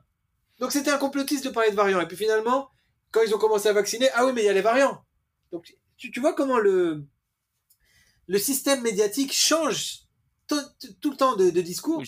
Ouais, c'est. Ça n'a aucun sens. C'est insensé ce qu'ils disent. Tu comprends là L'état de la connaissance tel qu'il nous le présente, et avec tant de certitude, c'est insensé. Et de l'autre côté, moi, je vois des médecins comme Raoult, comme professeur Perron, comme Alexandra Henrion Code, etc., etc. Ils sont la crème de la crème de la recherche scientifique française s'est prononcée contre. Euh, enfin, en tout cas, contre tout ce qui se passe. Et pour beaucoup contre le vaccin, pas tous d'ailleurs. Il y en a qui disent oui, le vaccin, dans certaines conditions, pourquoi pas, tu vois. C'est pas un non, un non absolu. Mais ils se, ils, se sont révoltés de tout ce, de tout ce truc-là. Mais tous ces gens-là, qu'est-ce qu'ils disent? Ils disent la médecine, c'est quelque chose de vivant. Moi, ça m'a fait penser, en fait, j'ai découvert ça, je ne réalisais pas. La recherche médicale, c'est peut-être comparable au pile-poule que tu peux avoir dans l'étude de Torah, tu vois. C'est des avis qui s'opposent et ça met du temps avant qu'il y ait un consensus. Donc ça, c'est un autre truc que tu peux voir qui est hyper euh, tu peux être super suspicieux. Quand on te présente la médecine de plateau télé, tous ces médecins de plateau télé qui ont jamais vu un malade, ils viennent et qui disent c'est comme ça, le virus va faire ça, le truc va faire ça, le vaccin va faire ça. Et c'est, tu vois, tu peux être suspicieux quand, quand le discours il est, il est autant, ils sont autant d'accord tous les uns avec les autres. Tu comprends? Hmm. Donc euh, voilà, moi tout ça, ça, voilà, ça a beaucoup aiguisé mes suspicions. Le fait qu'on qu'on dénie les traitements, qu'il y a un déni de traitement, ça a beaucoup, euh, voilà, ça m'a beaucoup inquiété. Euh, le fait que j'ai appris en fait que lorsqu'on donne un, une autorisation d'urgence à un traitement, une des conditions à Netnaïm, aussi bien en Europe qu'aux États-Unis, c'est qu'il n'existe pas d'autres de traitements alternatifs. Donc, on a détruit les traitements qui, selon les gens non corrompus, à mes yeux, disaient qu'ils fonctionnent et maintiennent qu'ils fonctionnent et ont des témoins et des gens qui sont prêts à les défendre. Quand on veut porter plainte pour charlatanisme contre Raoult, il a des milliers de personnes qui sont prêtes à venir témoigner que ça marche. Et les Delfrécy et tout ça, tous les gens du, ministère de, la Santé qui sont dans le nord de la France, qui sont à Paris, qui eux ont, mis en place toute cette politique euh, de non-traitement, de dire aux gens restez chez vous, et puis euh, bah, si vous êtes mourant, appelez l'hôpital, bah, eux, ils ont des milliers de procès de gens qui, sont, qui ont perdu des proches. Donc, si tu veux, dans la balance, pour moi, il n'y a pas photo, quoi. Il n'y a pas photo. Et donc voilà, on nous a menti sur toute la ligne, tout ça. Donc, partant de là, je vois cette euh, tentative vaccinale comme euh, une énorme histoire de corruption. Et c'est pour arriver, voilà, tu voulais me dire pourquoi j'ai pas voulu prendre le vaccin. Il est clair que c'est une histoire de corruption il est clair que c'est un vaccin qui est expérimental. Il est clair qu'on a voulu nous l'imposer avec une force qui est jamais vue. Et j'ai eu peur à un moment. Et je te dis la vérité, j'ai eu peur. Tu sais, je suis venu en Israël, euh, encore une fois, pour donner à ce pays. Et j'ai pensé à un moment, et j'ai réfléchi, à, est-ce qu'il serait pas, peut-être, peut-être à un moment, est-ce qu'il n'y aurait pas un risque qu'on doive partir et que je doive partir avec ma famille? Parce que quand tu vois que le Premier ministre, et quand tu vois que les ministres, ils commencent à dire, les gens qui veulent pas se vacciner, on doit les enfermer chez eux. Euh, ils doivent même plus aller au supermarché. Ça, c'est notre cher Smotrich qui a dit ça. Quand notre cher Arié il dit, euh, les gens qui veulent pas se vacciner, il faut leur envoyer des équipes euh, euh, qui viennent taper à la porte et qui viennent les, pousser à se vacciner, tu comprends qu'on n'est plus tout à fait euh, dans une démocratie où j'ai un choix. tu comprends? Quand le directeur de l'école de mon fils, il envoie un email et il dit je comprends pas encore qu'il y ait des parents qui ne soient pas vaccinés. je sais pas si je veux continuer à recevoir les enfants des gens non vaccinés. Donc on me menace qu'il n'y ait plus de scolarité pour mes enfants. La, boîte dans laquelle je travaillais, j'ai eu un NES là-dessus, je parlais des miracles en début de truc, ça c'est un des que j'ai eu, ou Ashgar Prati, t'appelles ça comme tu veux. J'ai démissionné, j'ai changé de travail récemment. Je suis retourné en finance récemment. J'étais dans une start-up donc, euh, en intelligence artificielle et je suis retourné récemment en finance. Le dernier jour, j'avais donné ma démission un mois avant. Le dernier jour, c'était le 20 février, euh, dans cette boîte où je travaillais. Le boss annonce que euh, les gens, il, autorise au bureau seulement les gens vaccinés. Donc, si j'étais resté dans cette boîte, j'aurais plus le droit d'aller au bureau. Tu comprends? Il était d'accord qu'ils bossent de chez eux. Mais déjà, on m'enlevait le droit d'avoir des collègues, d'avoir des interactions sociales euh, au bureau, etc. Bon, donc quand tu vois tout ça, un étau qui se resserre comme ça, comme j'ai pu le vivre, et qui s'est resserré vite, avec une violence qui était inouïe, on ne sait pas jusqu'où, tu vois, il va, il va serrer. grâce à Dieu, ça s'est arrêté. On c'est vrai, c'est, ça c'est que je pense c'était plus un phénomène culturel qu'autre chose, en fait. C'est-à-dire qu'il y a un phénomène culturel où, où tout le monde s'est dit, euh, c'est des folies culturelles qui arrivent. Tu vois, c'est pas un truc euh, unique. Alors là-dessus, je suis pas du tout d'accord, euh, bah, la preuve, ma preuve, c'est que ça s'est complètement desserré maintenant. Oui, mais c'est pas une. Et plus personne te demande dans la. c'est pas forcément une preuve. Euh, moi, moi je, je, vois les choses complètement différemment. Effectivement, et c'est là où tu peux me traiter de complotiste et j'ai pas de problème. Je te traite pas de complotiste, bro. Pas toi, pas toi, mais ceux qui vont m'entendre. J'ai pas de problème avec ça. Le contexte, voilà, il est qu'il y a comme j'espère l'avoir démontré maintenant, il y a un contexte politique qui est, derrière tout ça. Et si tu regardes en fait ce qui s'est passé au niveau des différents pays, il y a eu un accord entre les différents pays occidentaux sur la réaction au coronavirus. L'OMS a donné le diapason et les pays ont suivi. En tout cas, encore une fois, certains pays ont suivi à la lettre ce qu'ils disaient.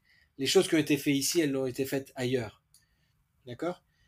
Il y a un organisme, je t'en ai déjà parlé, qui s'appelle le World Economic Forum, qui est euh, l'organisme qui organise euh, la réunion, euh, les réunions du G7 à Davos, tu vois, de tous les dirigeants comme ça, à Davos une fois par an en Suisse. Ils ont des, voilà, des, des congrès comme ça. Ce sont les mondialistes, ce sont une bande de gens qui dirigent le monde vers, essayent d'influencer le monde, on va dire, leur but euh, reconnu, hein, vers une, un mondialisme, euh, vers, euh, tu vois, une, avoir en fait une, caste dirigeante mondiale. Ok? Bibi est rentré dans ce truc-là. Il s'est retrouvé, il y a des vidéos, j'ai vu des vidéos où il, parle avec le, les, types de Davos, où il explique la politique vaccinale d'Israël, tout ça. Le, le, World Economic Forum a, publié des vidéos de propagande, que j'appelle des vidéos de propagande sur Twitter, où il montrait l'exemple israélien de, de vaccination, quand Israël était le seul à vacciner, et du passeport vert. Donc moi, je vois ça comme quelque chose d'orchestré, en fait. C'est pas culturel. Ce qui a de culturel qui s'est passé, c'est que tout le monde a suivi sans poser de questions. Ça, c'est culturel. Les Français ne suivent pas la vaccination. Les Français sont méfiants de nature. Pas les Israéliens, ils se méfient pas de leur gouvernement. Et ils ont tort. Tu as, non, ça c'est pas vrai, je t'arrête là quand même. Les, Israéliens ne se méfient pas de leur gouvernement? De leur, euh, de leur Misra Non. Crois pas. je pense que ce qui s'est passé en Israël, parce qu'en Israël, tu avais aussi beaucoup de défenseurs indépendants du vaccin.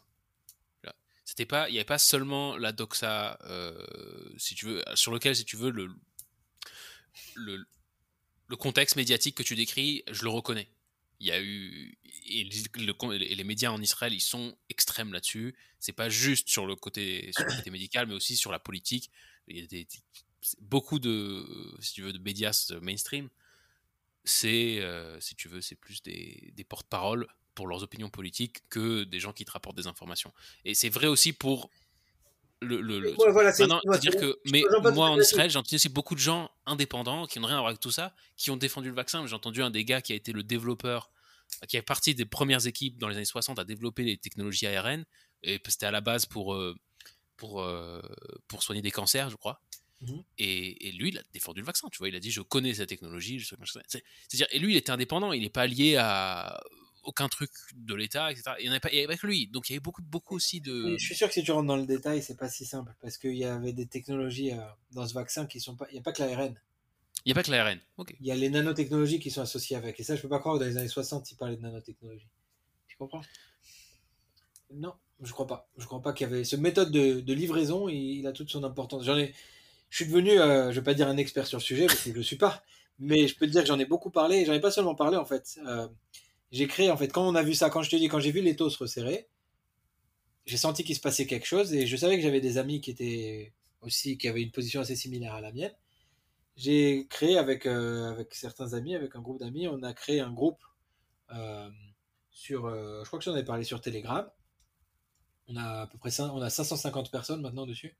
C'était de, gens qui voulaient pas se faire vacciner. Enfin, tu vois, c'était le groupe, on a formulé ça, on l'a appelé vrai, vaccination, réinformation, action Israël. L'idée, c'était de, déjà de- d'essayer de- d'avoir des informations qui sont moins, euh, moins orientées que ce qu'on peut avoir dans la presse, et puis de défendre la liberté vaccinale. Chacun a le droit de choisir, tout simplement. Celui qui veut se faire vacciner, la brioute, je dis pas le contraire, et voilà.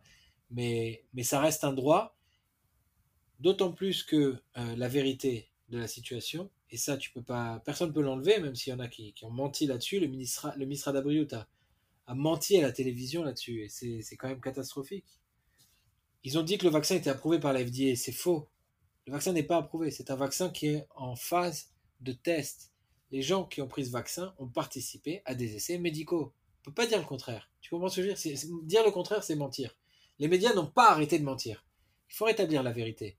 Parce que participer à des extraits médicaux, faire participer à des extraits médicaux les gens de force, eh ben, il y a des lois là-dessus. C'est interdit. Et c'est interdit. Et les lois qui, qui, légifèrent ça, eh ben, elles s'appellent les lois de Nuremberg. Parce que c'est ce qu'ont fait les nazis sur... euh, alors pas dans cette façon, et je ne veux pas comparer ce qui est fait aujourd'hui avec le vaccin, avec les nazis, je veux bien que ce soit clair.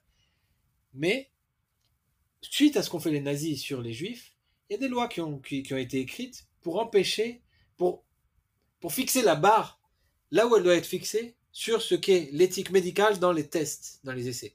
Et la barre, elle est que les gens doivent avoir, on doit avoir le consentement éclairé des gens. Ils doivent connaître quels sont les risques encourus.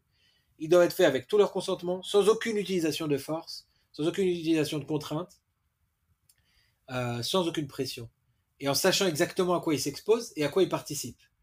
Tout l'inverse a été fait dans ce truc-là. Les gens ne savent pas à quoi ils participent. La force a été utilisée. Donc c'est un problème très sérieux de société. Et que, ce- que ça a été fait en Israël, ça a été pour moi et pour les gens de ce groupe vrai une énorme blessure. Parce que on vient, on a un idéal ici. Et on a vu Israël faire des choses qui sont absolument, quand on les regarde de cette façon, absolument immorales, qui vont à, l'encontre de toute éthique médicale. Et, ça n'a pas été fait par hasard. Il faut être naïf pour croire que ça a été fait par hasard. Il y a euh, des lois, la suite de ces lois, en fait, ont été reprises par un truc qui s'appelle euh, Helsinki, les lois d'Helsinki. Et euh, Israël se souscrit au, au comité. Il y a un comité éthique. un comité d'Helsinki, ouais. Voilà. Apparemment, ils ont. Comme dans beaucoup de pays développés, il y a des comités de d'Helsinki qui, en gros, qui régulent comment les tests, comment les essais cliniques sont faits dans le pays. Et ben le comité apparemment Helsinki a été, je crois qu'ils ont été renvoyés. Il faudrait que je retrouve exactement les articles. Ah ouais? Mais ils ont été renvoyés. Moi, je me souviens de celui qui est à la tête, je me souviens plus comment il s'appelle, c'est un médecin qui est. Je crois que c'était en souviens avoir 2018. parlé à, la parlé à la télé, justement, j'avais posé des 2019, questions crois sur les, euh, sur les informations qui étaient données à Pfizer Ouais. sur les vaccinés. Il avait soulevé le problème, je crois. Sur, il voulait savoir, genre, il avait. Il y a vu un truc comme ça. euh, ce qui s'est passé, c'est qu'Israël a, a- en échange d'avoir le, le, le vaccin plus ou moins plus vite, a promis à, à Pfizer, alors a donné à Pfizer des, des données Oui. agrégées, certes, sur des données médicales, quoi. Ouais. Des données médicales Ça choque pas et ça choque pas que dans le contrat avec Pfizer, on noircisse plusieurs parties? Il y a, le contrat a été publié, mais il y a toute une partie du contrat qui a été noircie dans ce qui a été transmis au public, y compris, et ça c'est très intéressant, la date à laquelle le contrat a été signé. Israël nous cache, elle donne des données sur ses citoyens, c'est le pays qui nous représente, et en noircissant certains éléments du contrat, donc en nous cachant quelle est vraiment la nature de l'engagement, de notre engagement, l'engagement qu'on nous demande d'avoir avec Pfizer, qui, ça mérite d'être mentionné au passage, Pfizer qui a négocié avec tous les pays occidentaux l'immunité juridique sur cette vaccination. S'il y a des problèmes, s'il y a des morts, vous ne pouvez pas vous retourner contre nous, vous vous retournez contre votre État. Donc si en Israël il y a des morts, il y a, Dieu préserve, s'il y a des, problèmes avec le vaccin, les gens devront aller voir Medinat Israël. C'est-à-dire que ils vont tourner en rond pour avoir de l'argent, comme on sait, comme les ESA savent, très bien le faire au niveau des, des, euh, tribunaux. Et s'ils arrivent à obtenir des dommagements et gain de cause, de toute façon, c'est pas leur argent. C'est nous les contribuables qui payons les pots cassés de cette euh, vaccination, de ce, de ce, de cet essai médical qui est, qui est fait donc avec Pfizer. Donc tout ça, c'est un contexte qui, pour quelqu'un qui a, je pense, la tête sur les épaules, ça dépasse l'entendement. C'est complètement choquant, c'est complètement inadmissible. Si on comprend qu'on est citoyen et qu'en tant que citoyen, on a des choses à exiger de notre État. Si on vit une relation avec l'État, en fait, qui consiste à, à accepter ce qu'ils nous disent et puis à dire de toute façon on peut rien faire, bah, on accepte tout et on acceptera d'autres choses. Et je peux te dire qu'il y a d'autres choses dans le pipe. Euh, si ah ouais, t'as des, as des prédictions? Ouais, j'ai des prédictions là, c'est moi. Hein. Bah, tu crois à la troisième injection? Je pense qu'il s'est passé des choses. Israël, en fait, a, retourné sa veste. quand je t'ai dit, tu m'as dit oui, bah, vaccine tous les enfants, je t'ai dit bah, Hachem, tu vois, et tu me dis bon, bah, de toute façon, c'était prévisible, il n'y a plus d'épidémie. Je crois pas que. Moi, de tout ce que j'ai vu, rien n'était lié à l'épidémie. On nous a menti sur le port du masque, on a refusé les traitements. Pour moi, en fait, l'épidémie, elle est venue. Euh, je sais pas comment elle est venue, et, et j'enlève pas, moi, l'hypothèse depuis le début. Hein. J'écarte pas l'hypothèse que ce soit malveillant, qu'il y ait des gens malveillants qui l'aient mis en place, qui l'aient fait, euh, fait arriver. Cette hypothèse, on me traitait de complotiste, ah, t'es un fou de dire ça il y a, peut-être un an. Mais là, avec les emails qui sont sortis de Fauci, donc aux États-Unis, qui, qui, a eu des emails qui ont été publiés et qui sont authentifiés, il n'y a pas de problème bah, il s'avère que Fauci, dans ses emails, savait, et pourtant il a dit le contraire à la télé, savait que le virus a été créé au laboratoire de Wuhan, et donc que la théorie de la chauve-souris, qu'il a lui-même défendue, et dans ses emails, une des personnes qui finance le labo Wuhan le remercie d'avoir défendu la thèse de la chauve-souris. D'accord? Un certain Peter Daszak lui envoie merci pour, euh, pour ton truc sur CNN d'avoir défendu la thèse de la chauve-souris, c'était super. Tu comprends? Le Peter Daszak, que Fauci, écoute bien, a envoyé à Wuhan quand il y a eu des gens, quand Trump a dit il faut aller enquêter là-bas à Wuhan, parce qu'avant c'était Trump qui est peut-être pas tout à fait dans l'histoire, je sais pas. Qui était, qui, lui, lui, Trump, il était, Trump, il était, c'était le mec parfait pour, de ton point de vue. Le mec, il a dit, on va prendre la chloroquine, ça marche, c'est super. Ouais. Et... Trump, c'est un président comme on n'en a pas vu de, de, notre vie, de notre vivante. Hein. Moi, ouais, j'ai, c'était un bonhomme qui n'était pas corrompu et qui a voulu venir empêcher la corruption. Et ça, il le dit, hein, il le dit depuis le début. Et en fait, Trump, s'il y a eu tout ce, tout, toute cette, euh, tout ce truc dans les médias où on l'a tellement descendu, où aucun personne n'était capable de trouver le moins de route, pour moi, c'est parce qu'il venait un peu euh, taper dans tout ce système de corruption. En fait, pour moi, les médias sont corrompus dans leur globalité, dans leur ensemble, sauf Trump. Les médias américains n'ont jamais aimé Trump. Hein. Trump, c'est le, c'est le, c'est le Satan. pas... Pas, pour tous les médias. Les médias mainstream, les médias financés, financés par mais ce qui est fou, c'est qu'on le sait, on connaît les liens. Les médias. Legacy Media, ouais, ça Et ces médias-là, ils sont financés par des gens qui sont invités à Davos, par des mondialistes. Si tu commences à, regarder après ce qui se passe et à, prendre à chercher la Tmouna, tu as une bande de politiciens qui sont associés avec une bande de, euh, on va dire, de winners, euh, des, grands gagnants du capitalisme, les Bill Gates, les, Google, les Zuckerberg, etc., et, les, tous les groupes médiatiques, et euh, tous les gens qui ont, tous les milliardaires, enfin pas tous les milliardaires, mais une bande de milliardaires qui s'associent avec des politiciens et qui disent, ok, on estime qu'il euh, faut une gestion mondiale du monde, ok? Ça c'est ce qui se passe et ça c'est officiel. Maintenant ils se réunissent une fois par an. Mais ça c'est pas nouveau, c'est pas une idée qui est nouvelle. C'est pas nouveau du tout. C'est pas du tout une idée nouvelle. Une fois par an. comme le monde. Venez, on rajoute. Je reviens à la C'est pas vieux comme le monde, mais c'est pas dans le capitalisme, c'est loin d'être nouveau, ok?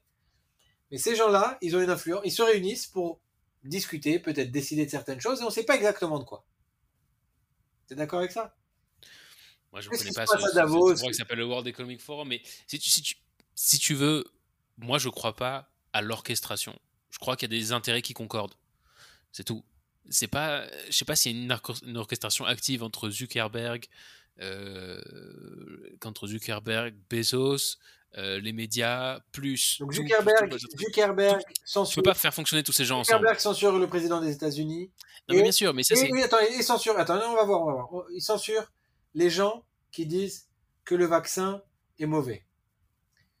Euh, Bezos, il censure le, euh, le site sur lequel les gens qui disent que le vaccin est mauvais se réunissent, Parleur, où on leur a pas mis, où on les censure pas. Le seul site où on les censure pas, bah, c'est Bezos qui l'enlève.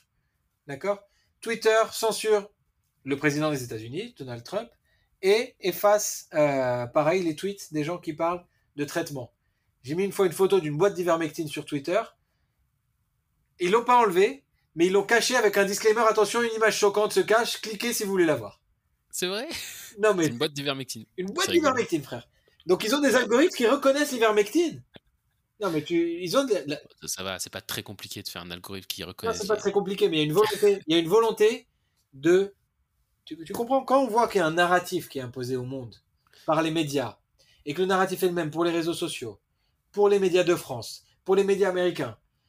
Ça, ça, ça pose, ça Oui, mais soulève. t'es d'accord, t'es d'accord qu'il y a une différence entre une culture qui se concorde autour d'un narratif et qui décide de faire acte de ce narratif, comme ce qui se passe dans les médias, dans les réseaux sociaux, etc., et une orchestration d'un groupe occulte que tu appelles les gagnants du capitalisme, qui orchestre tout ça euh, d'une salle obscure en Suisse. Tu vois, ça c'est une différence quand même. C'est deux choses différentes. Oui, c'est deux choses différentes. Mais le résultat, en fait, finalement, il est un peu le même.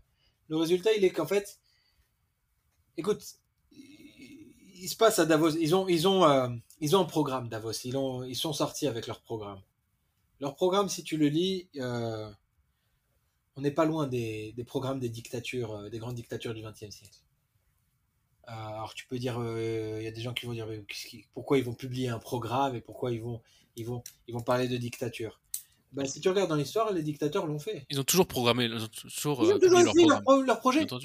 Et les gens qui disaient, mais regarde ce qu'il va faire, il faut partir d'ici, on leur disait, mais t'es un complotiste. Qu'est-ce qu'on disait aux gens qui disaient en Allemagne, attention, Hitler, il va, il va faire du mal aux juifs? Il n'y en a pas beaucoup qui sont partis aux États-Unis, qui ont compris à temps. Il n'y en a pas beaucoup. Non, parce que c'était une décision difficile. Ça, il faut connaître, faut connaître l'histoire Oui, C'est aussi. une décision difficile. Mais c'est ceux qui ont vu clair sur ce qui allait se passer. Donc aujourd'hui, on a ces gens-là qui se réunissent, qui ont annoncé, et ça, c'est, tu peux aller voir sur le site du, je te l'ai déjà montré, c'est sur le site du Forum économique mondial, c'est sur YouTube dans la vidéo de propagande du, du Forum économique mondial. Ils annoncent un programme jusqu'à 2030 où euh, un des trucs les plus choquants qu'ils disent, en gros, c'est que la propriété va disparaître au profit de la location. Donc ils disent, vous ne possédez, ils disent comme ça en ces termes, vous ne posséderez plus rien et vous serez heureux. Ils disent pas, nous ne posséderons plus rien, vous ne posséderez plus rien. Donc il y a une bande de personnes qui possédera tout. Tu comprends? Et ça, c'est ce que nous annoncent nos chers dirigeants associés à, à ces chers euh, winners du capitaliste, à ces chers, euh, voilà, à ces, ces bonhommes.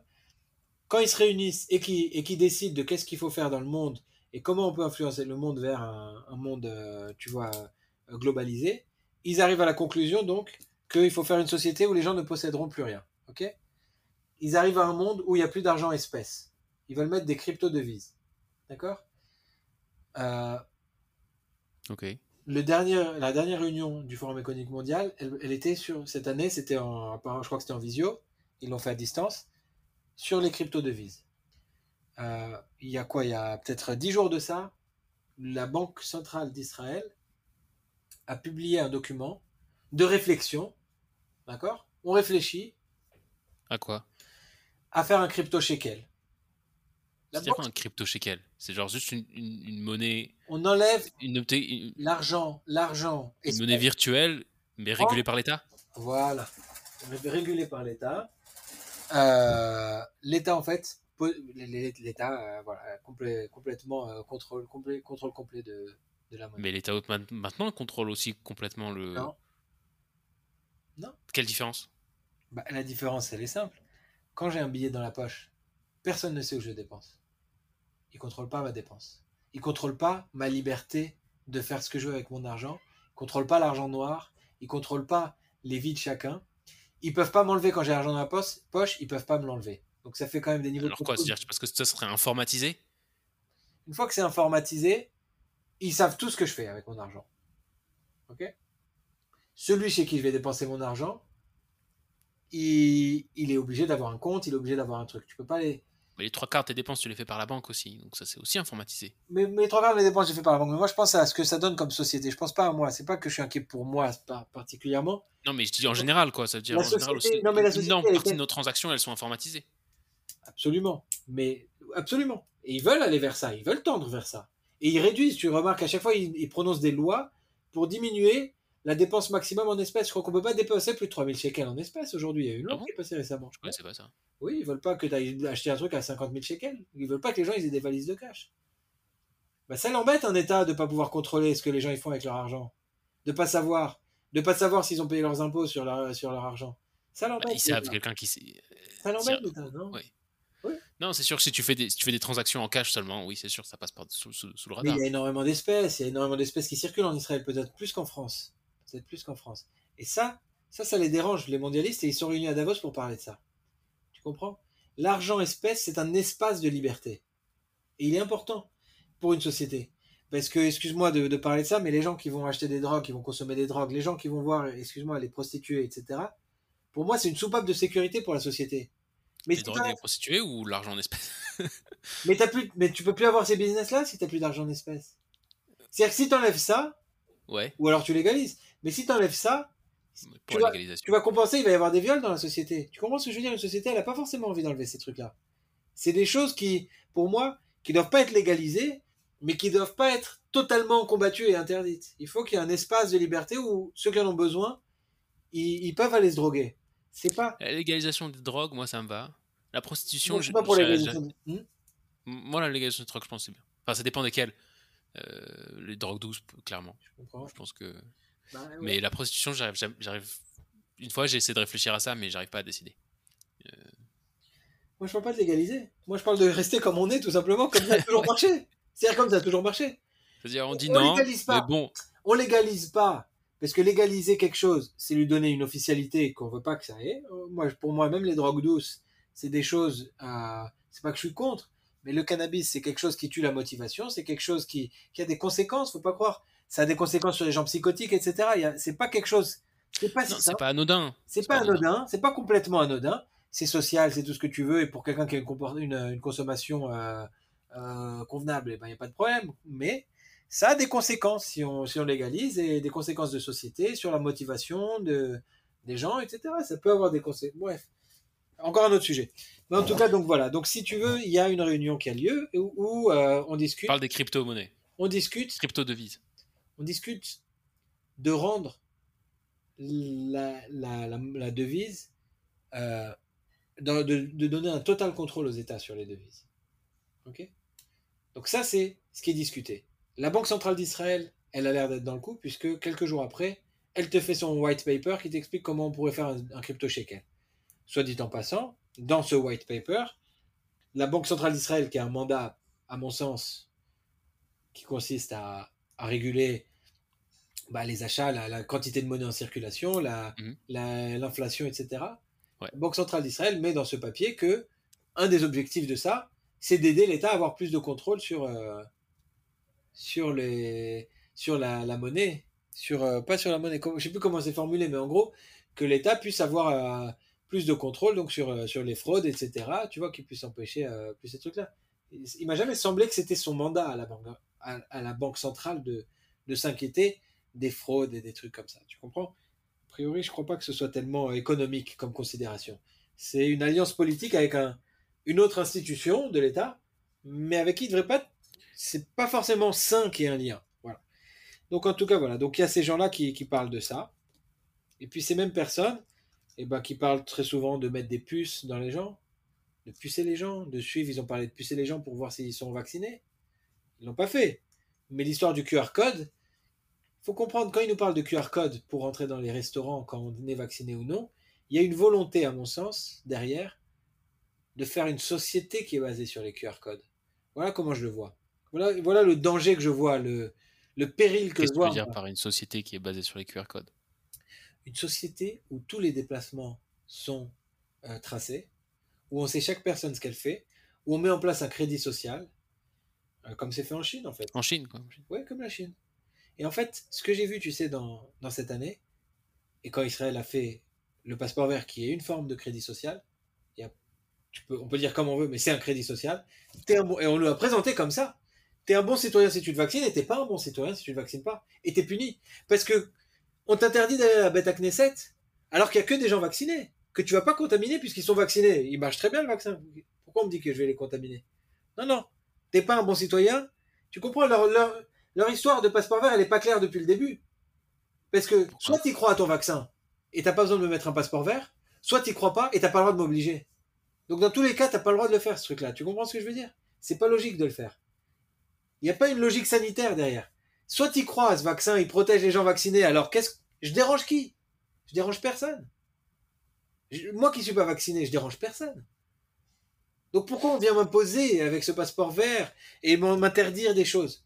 Puisque je vais contaminer personne qui est vacciné. Les seuls que je vais contaminer, c'est les gens qui, comme moi, tu, ne, veulent pas se faire vacciner. Donc c'est les gens qui, qui, disent moi je prends mes responsabilités et j'ai pas peur. Ou j'ai pas peur ou j'ai peur, mais je vais prendre mes précautions. Mais en tout cas, ce vaccin-là, je reste à l'écart. Donc moi, euh, bah, dans ma logique, je sais que je prends mes risques. J'ai conscience des risques que je prends. Que toi, ou enfin celui qui veut se faire vacciner ne prend pas puisque lui il veut une immunité. Moi, j'ai peur de ce que des conséquences de ce vaccin et je suis prêt à prendre le risque de ne pas avoir l'immunité. Donc c'est mon trade-off. Et on vient me dire à moi que je suis dangereux, mais je suis dangereux pour qui? Pour les autres comme moi. Donc qu'est-ce que, en quoi ça, ça les embête quand ils me parlent de, de que j'ai besoin d'un passeport vert? Non, mais c'est la, la logique du passeport vert au moment où il a été installé, c'était de booster l'effort vaccinal. C'était clairement ça. Parce que maintenant, tu vois bien que c'est disparu. Donc, c'est plus non, que. Non, non, non, c'est pas, pas, pas quelqu'un qui n'est pas vacciné, c'est un danger public. Voilà, je suis pas d'accord. Je suis pas d'accord avec. Tu vois bien que ça a disparu. Et là, là, c'est clairement, euh, voilà, là, je pars clairement dans mes, dans mes théories, je le sais, mais voilà, ce qu'on peut appeler des théories. Je pense qu'il y a d'autres enjeux, encore une fois, et je pense que la décision, aussi bien de le mettre que de l'enlever, se joue à d'autres niveaux je pense que voilà, il y a dû avoir des enjeux qu'on n'a pas compris et dans un sens comme dans l'autre. Et je pense qu'en fait, euh, il y a des gens qui combattent tout ça. Quelque part dans l'État, au Bagat, etc. Il y a eu des trucs. Ou peut-être aussi, tu sais, je te dis, donc moi je me suis rapproché d'un groupe. Bagat, c'est pas des gens en qui j'ai la plus grande confiance non plus. Hein, bah oui, mais moi non plus. Bagat, c'est aussi une grosse bande d'oligarques qui pensent qu'ils possèdent l'Amdina. Bah, c'est comme ça que je le voyais jusque-là. Mais cette année, j'ai eu beaucoup, beaucoup de réflexions sur tout ça, en fait, et j'ai vu beaucoup de, choses qui m'ont un peu fait prendre la perspective sur tout ça, c'est que dans cette situation où on était donc acculé par euh, l'État qui devenait malveillant envers nous et nous obligeait à prendre un traitement, euh, euh, comment dire, toujours en phase de test, il y a eu beaucoup d'avocats qui, qui, se sont ralliés à cette cause. En fait, je t'ai dit en Israël, j'ai pas non, vu. Non, mais les avocats, il y a des avocats, il y a plein d'avocats qui font un excellent travail et qui sont très.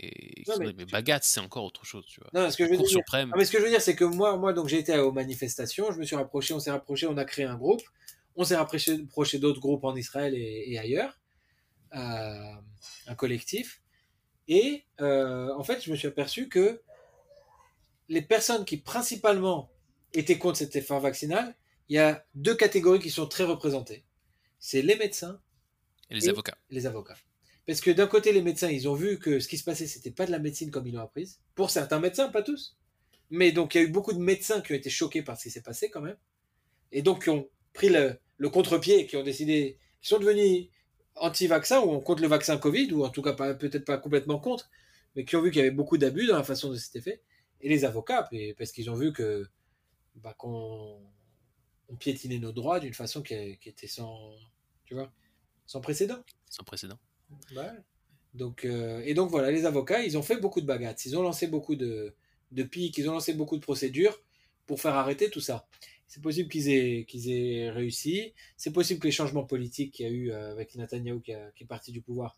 Parce que Netanyahu, faut pas oublier, c'était lui. Je suis pas sûr que. Je pense que tu regardes le nouveau gouvernement, je pense qu'ils auraient fait la même chose en moins bien probablement.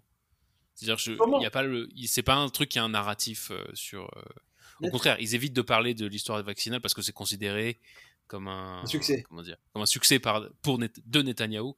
Donc euh, moins on en parle, mieux c'est. J'ai compris, ça c'est le narratif.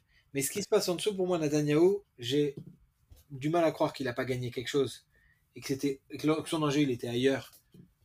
Ailleurs, pas seulement sur, la, la, la sur l'élection. J'ai beaucoup de mal à croire ça. Parce que quand le bonhomme, il, commande avec l'argent de l'État, encore une fois, 36 millions de doses, alors que deux doses suffiront peut-être, tu vois, à quoi tu joues? À quoi tu joues? Donc, soi-disant, bon, c'est par bienveillance et tout ça, il a quand même noirci le contrat, il a quand même fait tout ça, donc euh, voilà. Et il a quand même un passif. Il a quand même un passif, encore une fois. Donc, moi, je fais le Reshban. J'ai Pfizer, pour mentionner, Pfizer, ils ont reçu euh, des milliards de dollars d'amende pour avoir triché sur des essais médicaux, pour avoir fait des pratiques malhonnêtes, pour avoir tué des gens. Netanyahou, il a des procès au derrière qui fuient comme euh, je sais pas quoi et qui essaie de se faire réélire jusqu'à sa mort. Mon avis honnête sur les procès de Netanyahou, c'est qu'ils sont tous en train de s'effriter. Il n'y a rien. Franchement, on verra. J'ai entendu, juste pour la parenthèse, j'ai entendu très récemment, il est sorti là, il y a quelques, la semaine dernière sur le, le cas qui s'appelle le cas 4000, Tik Arbat film, sur euh, apparemment qui parle de la relation de, corrompue qu'il aurait eu avec un mec qui s'appelle Ilan Yoshua, qui, qui possède un des, un des sites web de, mmh. du gros, des gros médias israéliens, le site voilà. Mmh. Et les avocats, enfin les avocats, les procureurs ont ramené euh, à la base, à la base, il y avait un truc, puis ensuite, il y a eu 315 euh, événements, ils ont appelé ça 315 événements, qui, qui, qui sont en fait, qui disent que c'est des articles et des trucs sur le site qui sont pour Netanyahou, que Netanyahou a commandé euh, en échange de mmh. whatever, de l'argent, etc., des trucs politiques ou des, des avantages régulatoires. Il y a un projet qui s'est fait par des citoyens, pas par des trucs, qui s'appelle le projet 315, qui démonte un par un les 315 trucs. La moitié, la moitié des cas qui sont évoqués là-dedans, c'est des annonces de porte-parole de Netanyahou qui ont été données à tous les médias israéliens. Moi, ma confiance dans, ce, dans tout le truc de bagatz et tout machin, les trucs et de, de Bibi Netanyahu, combien tout ça c'est corrompu, j'attends de voir. Franchement, j'attends de voir parce que. Si tu veux, dans ma réflexion, parce que tu peux dire ce que tu veux, mais Netanyahu, pour moi, ce qui a caractérisé son, sa gouvernance, et pourtant c'est quelqu'un que j'ai beaucoup apprécié dans le passé, mais ce qui a caractérisé sa gouvernance, c'est la hausse des prix, c'est la défense des lobbies. Euh, et un épisode, euh, déjà les lobbies du, lait, tout ça, alors qu'il y a eu, moi quand je suis arrivé en Israël, la révolution du lait, euh, bah, ça n'a rien changé au prix des, denrées lactées. Et, et, un peu plus récemment, la découverte de gaz. L'argent du gaz, on l'a pas vu il nous revient. C'est des choses, on doit comprendre en fait. Nous, on est des citoyens. Les gens ne voient pas les choses comme ça, pourtant pour moi c'est la bonne façon de voir les choses. On est des citoyens, on mandate des politiciens qui ont le, pour seul mandat de défendre nos intérêts et de nous servir. La démocratie, c'est un système de vote pour savoir lequel va nous servir. C'est des gens qui nous servent. Lorsqu'on trouve des milliards de dollars de gaz qui appartiennent au pays, ils appartiennent de façon égale à, tout le peuple. Il n'y a pas de raison qu'ils appartiennent plus à un citoyen qu'à un autre. Il n'y a absolument aucune raison. Donc ces découvertes-là, c'est des choses qui nous appartiennent à, nous. Et c'est le cas, il y a des pays qui fonctionnent comme ça. Les pays nordiques, la, Finlande, je crois la Suède, ils ont des grosses ressources en pétrole et ils ont un système social fabuleux. Ils sont très riches grâce à ces ressources en pétrole. Donc c'est c'est des choses qui se font et qui, sont, qui suivent la logique de la démocratie. J'invente rien du tout quand je dis ça.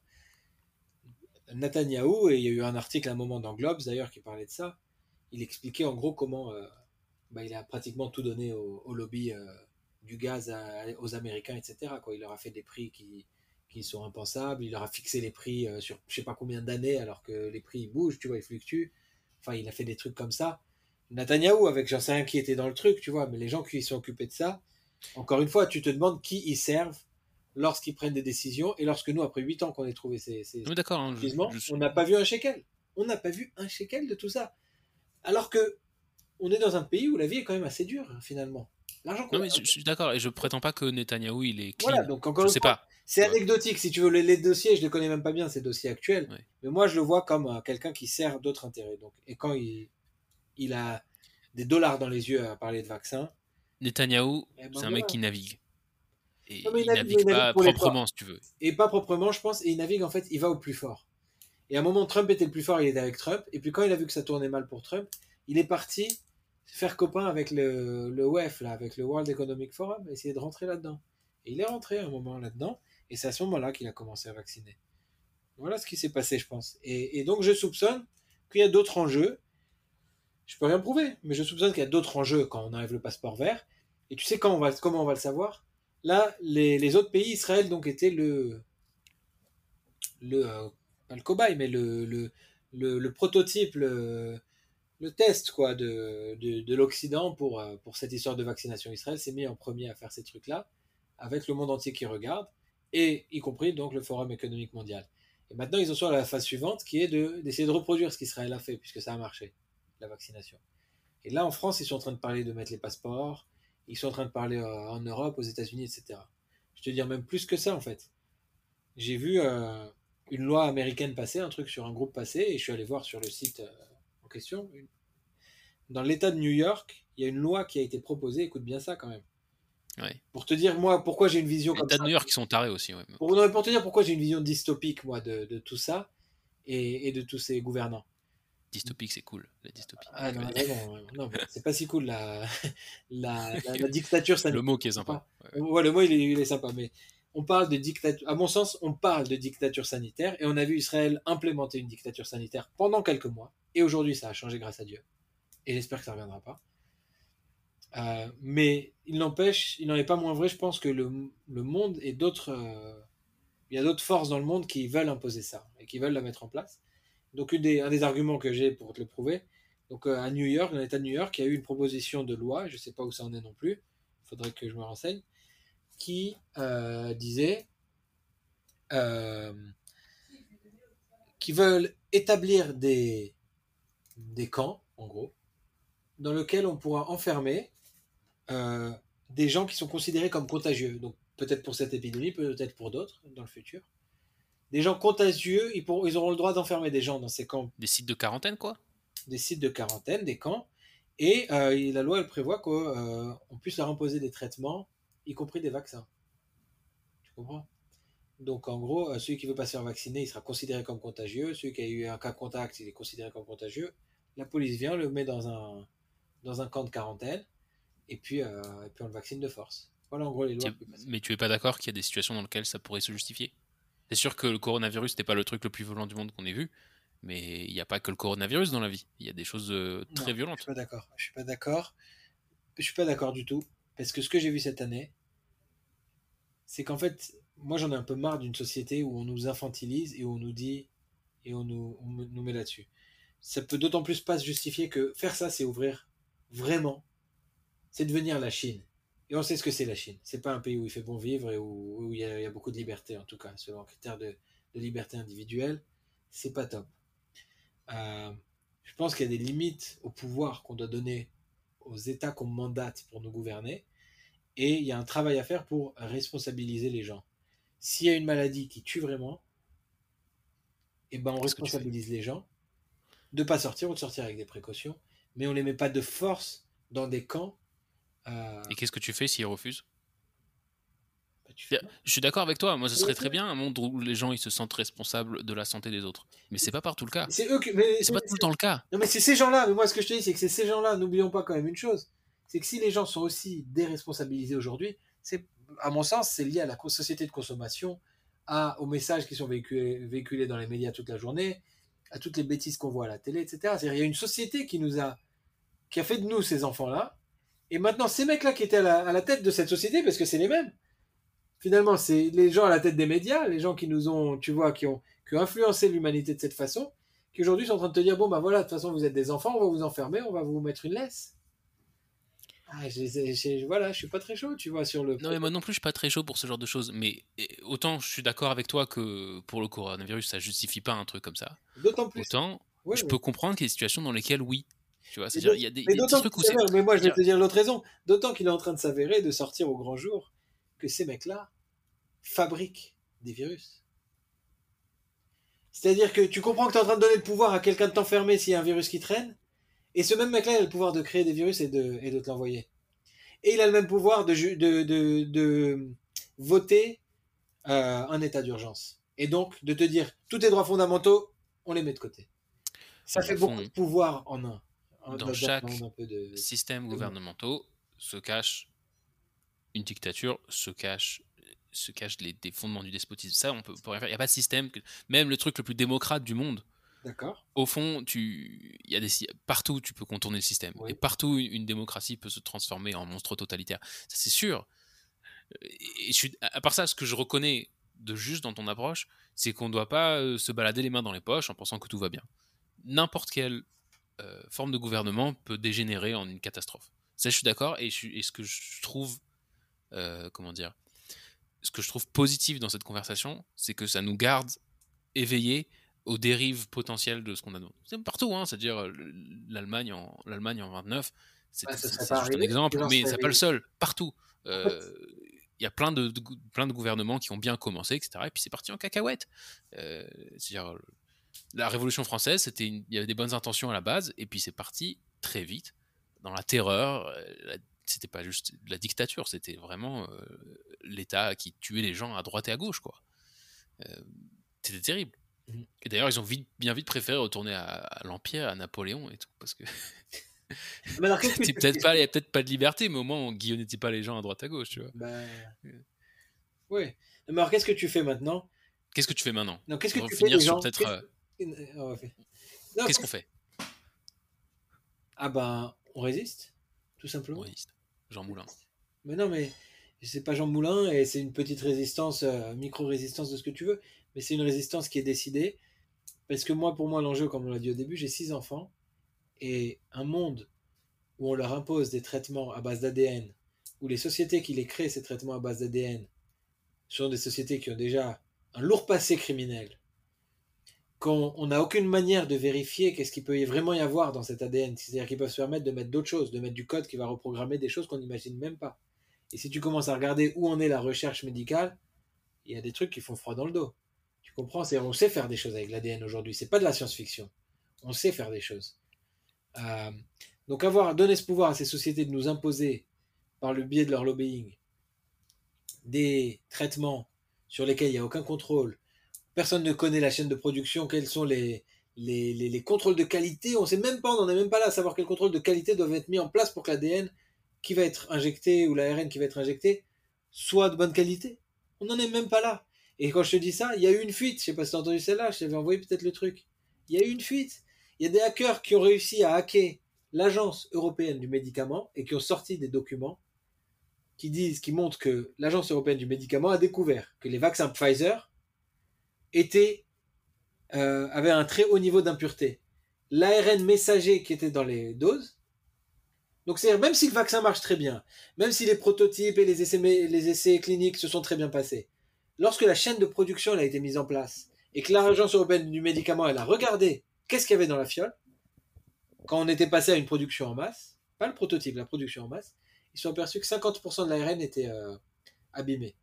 Donc on injecte des bouts d'ARN qui sont plus la séquence qui, code pour Spike, mais des bouts d'ARN qui, qui, flottent dans le, flacon, qui codent pour on ne sait pas quoi, et qui sont de façon complètement aléatoire, qui peuvent coder pour n'importe quoi, et dont certains scientifiques, que j'ai écoutés avec délice et avec euh, beaucoup d'intérêt, bah, t'explique que bah, on peut imaginer que ça peut créer des maladies auto-immunes. Si le code d'ADN, il code pour des trucs dont le corps a besoin, mais qu'il va coder pour ça et que ça va être reconnu maintenant comme un anticorps, si c'est dans, dans, le flacon, on injecte le flacon, si on injecte, si parmi l'ARN qu'on injecte, il y a des séquences qui vont correspondre à des trucs dont ton corps a besoin. Le fait qu'on injecte. Ouais. Mon intuition, peut-être j'ai tort, mais mon intuition biologique me dit que c'est pas possible. Pourquoi? Parce que si une protéine qui existe déjà dans ton corps Ouais. Ouais. Elle est, euh, elle est produite par un ARN. Alors, elle va pas être attaquée, c'est-à-dire elle, va juste se balader, elle va rien je sais faire. Pas si elle est rattachée après la protéine spike ou je sais pas comment ça marche, je sais pas. En tout cas, j'ai entendu des gens. Sauf si elle a, sauf si elle a un marqueur d'étranger que le reste de ton corps n'a pas. C'est-à-dire que, oui. sauf si elle est capable de se différencier de trucs. C'est-à-dire où elle ressemble à celle de ton corps, dans ce cas elle n'est pas attaquée, mais elle fait rien de spécial parce que tu l'as déjà cette molécule ou elle a un marqueur étranger dans ce cas elle est attaquée mais c'est pas le cas de ton c'est à dire le, ça va pas c'est à dire mon intuition ah, ce que tu dis après l'immunologie c'est un truc très compliqué hein, je veux pas dire on pas on sait pas moi j'ai entendu des gens vraiment experts sur le sujet soulever ça comme truc alors après il y a toujours un aspect aussi que euh, les gens sont alarmistes et, tout ce que tu veux donc euh, après ça je peux dire je peux comprendre très bien comprendre que tu dises euh, il y a des ARN qu'on sait pas ce qu'ils codent, va savoir ce que ça va faire. Tu Non, vois, ça, ça c'est avéré. Ça, c'est avéré. Ça, ce document, il est sorti de la- de la- de l'Agence européenne du médicament, qu'ils ont étudié ce qu'il y avait dans les fioles et qu'ils ont dit qu'à 50, entre 50 et 70%, le- l'ARN était pur entre 50 et 70%. Donc il y a 30% d'impureté. Il y avait même de l'ADN dans les fioles. Parce que l'ARN, pour le générer, ils, ont, ils passent d'abord par de l'ADN et ensuite ils, le, ils, génèrent la séquence ARN. Ils ont retrouvé de la- de l'ADN qui était à la base, qui ne doit pas être dans la fiole, qui doit être juste utilisé pour la production.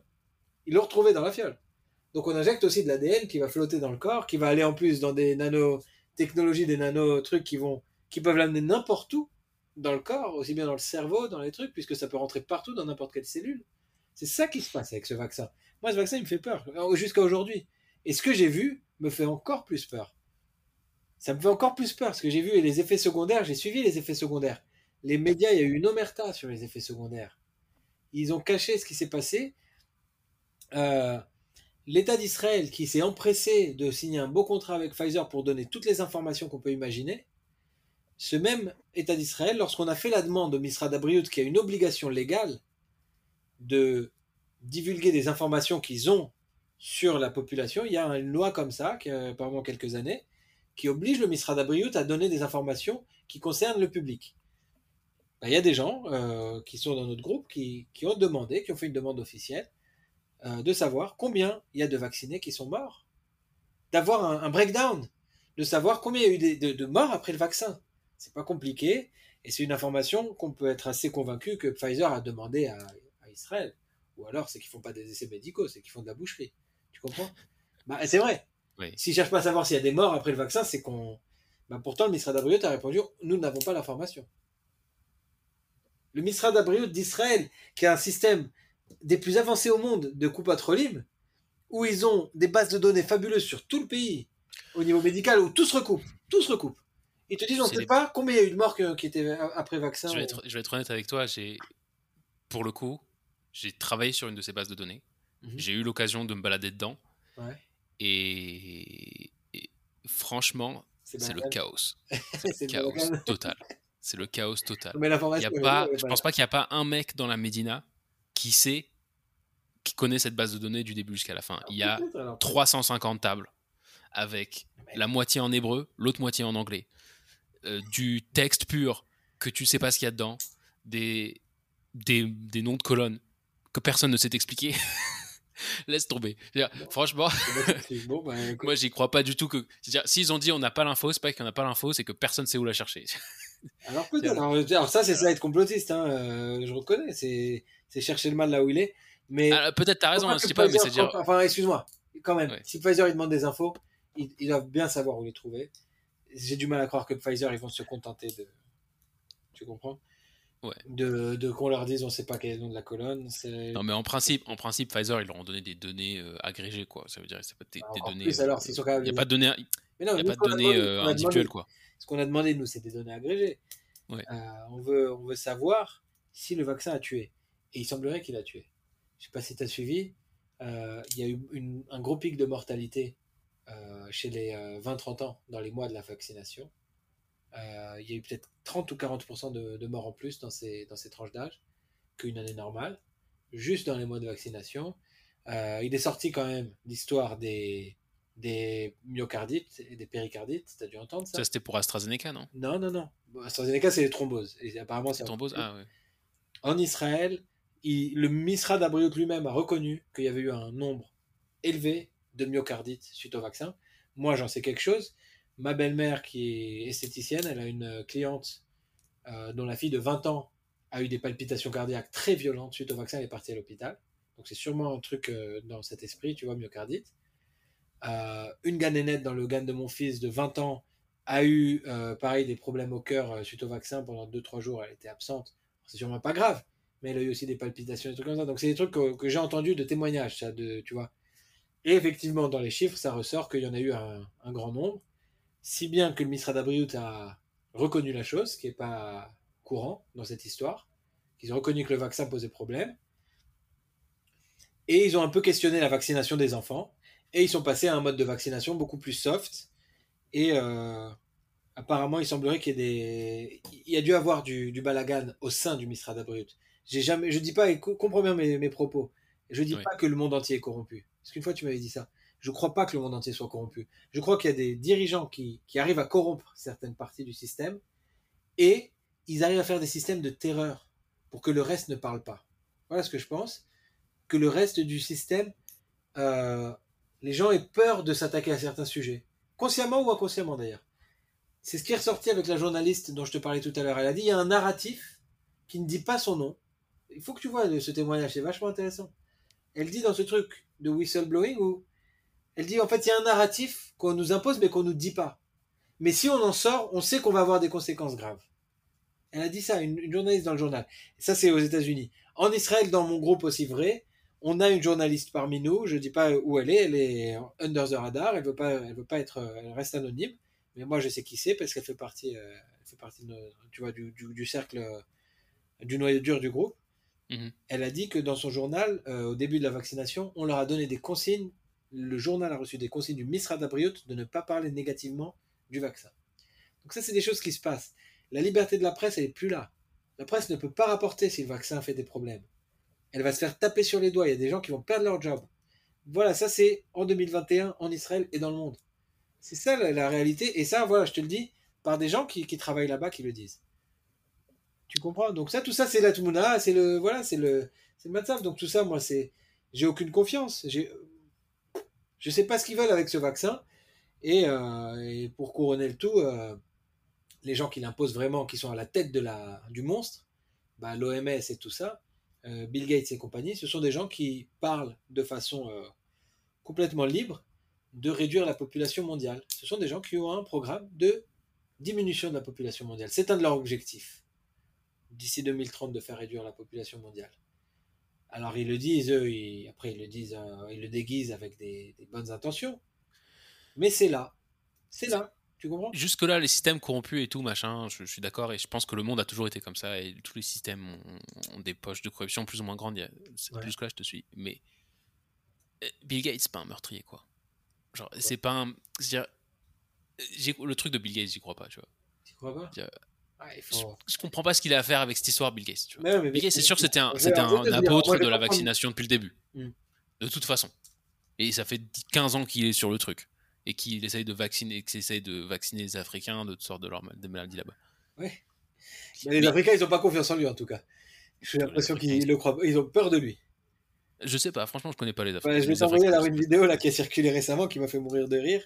Apparemment au Congo, où tu vas dans une école, euh, les enfants courir, sortir en courant de l'école, sortir par les fenêtres, sortir dans tous les sens. Apparemment, il y a eu une rumeur qu'on voulait les vacciner de force contre le Covid et les parents ont couru à l'école chercher leurs enfants. Vu que je te vois ce truc, c'est à Et bon, ils disent dans la vidéo que c'est une fausse rumeur, je sais pas si c'est le cas ou pas. Mais en tout cas, tu vois qu'ils ont peur de la vaccination, les mecs. Ils sont et les enfants et les parents.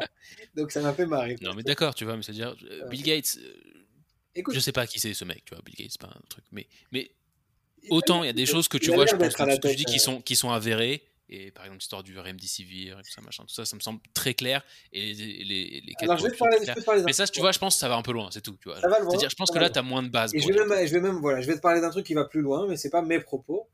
Mais c'est quelque chose qui m'a, interpellé. Euh, ça reflète pas ma pensée. Mais ça interpelle et je pense que toute personne normalement constituée devrait être interpellée par ça. Il y a une femme, à mon sens une tzadika, qui s'appelle euh, Vera Sharav qui, qui est une, une, une Shoah, une, survivante de la Shoah, qui a vécu la Shoah. Elle le raconte, elle a fait plusieurs euh, interviews, hein. j'en ai vu, euh, j'en ai vu deux. Il y en a une où elle raconte ce qu'elle a eu dans, ce qui lui est arrivé dans la Shoah. Elle était enfant, donc là elle a un âge, si tu veux, euh, doit avoir peut-être un peu moins de 80 ans, tu vois, quand on la voit. Donc elle a toute sa tête, elle a toute sa, elle est quand même en forme, etc. Quoi. Euh, c'est pas une vieillarde comme, comme peuvent l'être d'autres Shoah.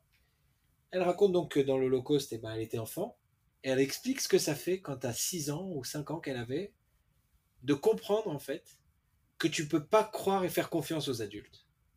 Ok, ça c'est son background. Elle a compris avec la Shoah, et qu'elle s'en est sortie grâce à ça, parce qu'elle a su à des moments qu'il fallait pas faire confiance. Quand les adultes lui disaient, ou les grands, ou les nazis, ou les trucs, ils lui disaient va faire ça, va prendre tel bateau, va prendre tel truc. Elle a compris qu'on l'amenait à la mort, elle a, elle a su, elle a su, tu vois, donc elle explique ça, qu'en fait, c'est finalement son expérience de la Shoah, quelque part, elle lui a, lui inculqué ça. que pour un enfant, bah, ça a été un choc, mais c'est comme ça, de comprendre que le monde des adultes, eh ben, des fois, on ne peut pas leur faire confiance, et par extension, donc les dirigeants, les trucs. Ok? Euh, Elle a créé, elle explique donc dans son truc, c'est sa vision, que la Shoah, en fait, elle a ça d'unique, elle disait, c'est un, génocide qui est unique, dans le sens où euh, c'est le seul génocide dans l'histoire de l'humanité où les médecins, la médecine a pris part au génocide, où on a instrumentalisé la médecine pour génocider. Voilà comment elle, voilà comment elle définit le caractère unique. C'est marrant parce qu'on a beaucoup entendu, nous, le. Moi, j'ai pas vu comme ça.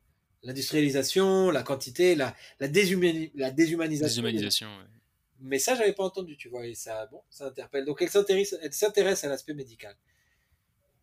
Et elle t'explique en fait que euh, bah, tu as des dirigeants dans le monde qui, euh, qui considèrent euh, la possibilité de mettre en place une dictature sanitaire comme euh, une méthode efficace de dictature. Tu vois, depuis des décennies, elle dit depuis la Shoah, en fait, il y a eu des gens qui ont voulu après remettre ça. Elle s'intéresse à tout ça, donc de près. Alors, c'est des discours qui sont très complotistes. Et t'es avec moi? Ouais. Tu m'entends? Oui, oui, je t'entends parce qu'il me dit que je suis déconnecté. Non. Non, c'est bon. Donc euh, c'est un discours qui peut paraître très complotiste, mais elle argumente. Et donc euh, elle argumente, elle est documentée. Et donc elle, en tout cas, qu'est-ce qu'elle a fait? Elle a créé donc euh, bah, plus tard dans, sa vie une, association, je vais te dire le nom, l'Alliance pour la protection de la recherche sur les humains. Donc elle s'occupe de ça, de l'éthique médicale dans la recherche. Donc tu comprends qu'avec son bagage de choix, etc., elle s'est intéressée plutôt au sujet de près. Et, et donc, elle a créé, elle a estimé depuis donc certainement plusieurs années, probablement des dizaines d'années, qu'il euh, fallait être très vigilant sur la recherche euh, des médicaments, des trucs, sûrement des vaccins euh, sur les humains. Donc, elle, joue un peu le rôle de garde-fou comme ça. Là, dans cette histoire de vaccination Covid et de Covid tout court, même pas que la vaccination, elle dit qu'on est, on est dans le, on a, on a affaire à un holocauste. Voilà ce qu'elle dit. Alors c'est extrême, mais je te dis, c'est pas ma pensée. Extrême quand même, ouais, Mais laisse-moi expliquer son raisonnement et pourquoi il, me perturbe. Pourquoi il me perturbe son raisonnement? Il me perturbe, je vais te dire pourquoi. Parce que quand elle, fait son raisonnement, on peut pas lui donner tort. Et le raisonnement, il est le suivant. Ce qui s'est passé l'année dernière, quand le Covid est arrivé, on a enfermé les personnes âgées dans les maisons de retraite. On leur a coupé tout euh, contact avec l'extérieur. Et euh, selon elle, on les a tués. On les a laissés attraper le Covid et on les a pas soignés. On leur a refusé les soins. Et la moitié peut-être des morts en France a été dans les EHPAD. D'accord? Moi, sans avoir écouté cette femme, mon père me dit Mais si ma mère était encore en vie, il me dit Mais j'aurais pu aller étrangler un mec qu'on me laisse pas la voir dans cette situation. Tu comprends? C'est-à-dire, ce qui a été fait, ça a été un meurtre à huis clos. Le coronavirus, réfléchis bien. Le coronavirus, qui est-ce qui tue? En majorité les personnes âgées, ouais. Les personnes âgées. Qu'est-ce qu'on a fait en France? On a fait un triage que les personnes de plus de 70 ans n'étaient plus admises à l'hôpital. Soit disant, on a trop de gens en réanimation, on n'accueille pas les personnes âgées. Donc ah on n'a pas accueilli la population la plus en danger dans une, dans une pandémie. Et elle, qu'est-ce qu'elle dit? En fait, elle, elle prend l'exemple de New York. Là, je t'ai parlé de la France parce que je connais mieux. Mais elle, elle prend l'exemple de New York. Elle dit les vieux qui allaient à l'hôpital, on les renvoyait dans les. Ceux qui avaient le Covid. Elle dit on les renvoyait dans les. C'est-à-dire, on savait que ce virus, il allait se répandre comme un, feu, on les envoyait dans les pads contaminer tout le monde. Ça, c'est ce qui a été fait à New York. Elle parle de ça. Et elle parle après du fait que ça a été fait de façon très similaire dans les pays occidentaux, dans différents pays. Elle dit, ce qui a été fait, ça a été designé pour tuer les vieux. Ok? Ces agissements-là, ça, ne suit aucune autre logique que d'assassiner les personnes âgées. C'est pas la seule à dire, encore une fois, mon père le dit. Mon père qui j'ai ces discussions depuis un an, ils disent, ils agissent comme s'ils voulaient tuer les vieux, ils veulent s'en débarrasser. Voilà. Donc elle, elle le dit. Et elle, elle va plus loin. Elle dit le fait qu'on ait vu que ce soit une politique qui est appliquée de la même façon dans les différents pays, c'est que forcément il y a eu quelqu'un dans un bureau quelque part qui a pris la décision, il y a eu un groupe qui s'est réuni et qui ont décidé qu'il fallait agir comme ça et qui a eu le pouvoir de faire qu'on agisse comme ça. Donc elle dit ce sont des gens qui ont orchestré un génocide. Euh, partant de là, elle n'a pas très confiance dans Bill Gates, qui est le, grand évangéliste des vaccins, qui fait partie de ces groupes mondialistes. Euh, elle te ramène la vidéo où Bill Gates dit je vais réduire, nous allons réduire la population du monde avec les vaccins. Il dit ça. Et elle a ramené une autre vidéo que j'avais jamais vue, où Bill Gates dit la solution finale contre le Covid, c'est la vaccination. Et elle, elle te dit, et c'est une rescapée de la Shoah, elle dit Bill Gates, c'est pas un enfant, c'est pas un idiot, il sait ce que c'est la solution finale. S'il utilise ce mot, il sait très bien ce qu'il utilise. D'accord? Et je te passe, j'ai pas retenu après, tous les éléments qu'elle donne, où elle t'explique qu'en fait, il y a eu des grandes familles, et que cet organisme du World Economic Forum hérite en fait de familles de nazis, de, de trucs sur des descendants de familles qui ont déjà essayé de, qui ont participé au génocide précédent en fait. Donc pour elle, le, la Tmouna, elle est là. Alors là, on est dans le complot. Là, on est dans le complot à fond. À fond. Mais ce qui m'a perturbé, bah, c'est que quand elle dit ça, et quand elle t'amène ces éléments, bah, le raisonnement tient la route. Et, à part dire je veux pas y croire, j'ai pas d'argument à opposer. Et c'est une femme dont tu peux pas questionner l'intégrité, à mon sens. Et quand tu l'entends parler, bah, elle, fait du sens et elle suit pas, elle a pas l'air, peut-être que je me trompe, mais elle a pas l'air de suivre aucun intérêt autre que celui de rechercher à, créer un monde dans l'éthique, euh, qui suive l'éthique médicale. Et la différence entre, pas entre nous et elle, juste pour finir, la différence entre nous et elle, c'est qu'elle, elle fait ça depuis des décennies. Donc elle connaît le dossier mieux qu'on le connaîtra jamais. Tu comprends ce que je veux dire? Elle, elle, elle, elle, se rend compte que il y a des volontés, des trucs, il y a des, des actions qui sont faites. Et on l'a vu en Israël, tu sais. On l'a vu en Israël, il y a eu des essais médicaux qui ont été faits sur des vaccins. T'as entendu ces histoires? Il y a, De quoi? Des, ils, ont vacciné de, ils ont vacciné des, à l'armée des jeunes pour l'anthrax entre 2000, je crois, et 2000, en 2000, entre 2005 et 2009. L'armée de Sahel, ils ont vacciné des jeunes pour l'anthrax sans leur dire les risques qu'ils avaient. Il y, a, il y, en a qui sont morts, il y a eu des problèmes. Euh, ils leur ont fait des tests sans leur dire, sans leur consentement.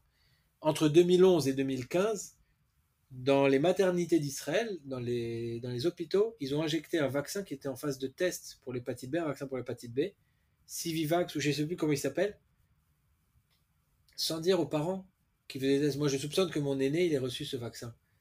Et il y a une class action qui se fait. Il y a des gens qui estiment que l'autisme de leur enfant, il est fait, il est, il est dû à ce truc-là. Il y a des gens qui estiment que leur enfant est mort à cause de ce vaccin. Ça, c'est ce qu'a fait le Misra d'Abriout. C'était pas, je te parle pas de ce qu'ils ont fait il y a 70 ans ou 60 ans quand ils ont kidnappé des enfants et fait des essais médicaux sur eux, les enfants témanimes. Je te parle de ce qu'ils ont fait en 2011 ou en 2015. Des essais médicaux sans le consentement des parents pour des vaccins. Des vaccins développés par une firme israélienne ou je sais pas quoi. Donc ça, c'est ce qui se passe. Les, les Misra d'Abrut, et il y, a les mêmes, il y a les mêmes scandales aux États-Unis et, et, ailleurs. Les mêmes scandales existent. Et elle, elle connaît les dossiers de, de, de long en large. Donc ça fait peur. Et elle estime qu'il y a une, une volonté euh, très malveillante dans ces vaccins et de trucs. Moi, je te dis, je n'adhère pas à cette truc-là, mais. pour ça, il faut, parce que on va dire, pour démontrer une orchestration de ce niveau, il faut, il faut des, faut du, faut du matériel sérieux, quoi. Il faut, faut vraiment, faut voir le truc du, du fond en comble, tu vois. Je veux dire, avec tout le respect que j'ai pour. Euh, bosse, tu vois, genre, ouais. pour, pour, croire un truc comme ça, il faut que je l'ai vu de mes yeux, il faut que j'ai, il faut que j'ai le Bien truc sûr. devant moi, tu vois. J'entends, pas... j'entends. J'entends. Mais parce que ça va loin, tu vois. C'est-à-dire ouais, le, ouais. truc, la probabilité d'une orchestration de ce genre, c'est. Mais, mais, Dieu préserve. Mais il y en a, y en a qui disent, moi, il y a des gens effectivement avec qui je suis en contact, il y en a qui pensent que le, le vaccin est un, un, poison qui est designé pour, pour empoisonner les gens. Donc euh, moi, je crois pas du tout à ça. Moi, je, ouais. Il y en a qui ont peur. C'est le problème de la théorie du complot, je reconnais, c'est qu'en fait, quand tu rentres, en fait, quand tu commences à dire j'ai plus confiance dans les médias mainstream, bah, tu te retrouves dans une situation où tu es dans des sables mouvants parce que tu imagines le pire surtout. Et tu peux t'imaginer tout ce que tu veux. Donc moi, j'essaye d'avoir une, une démarche personnelle qui consiste à toujours me fier et croire à ce qui est prouvé. Et pas aller plus loin que ce qui est prouvé, démontré, ou ce qui fait vraiment vrai, beaucoup de sens par rapport à tous les éléments dont je dispose, tu vois. Ce qui, ce qui est l'explication la plus simple. Donc c'est pour ça que moi je comprends, je, je crois pas à ce qu'elle dit, mais je suis quand même perturbé de voir une vidéo comme ça.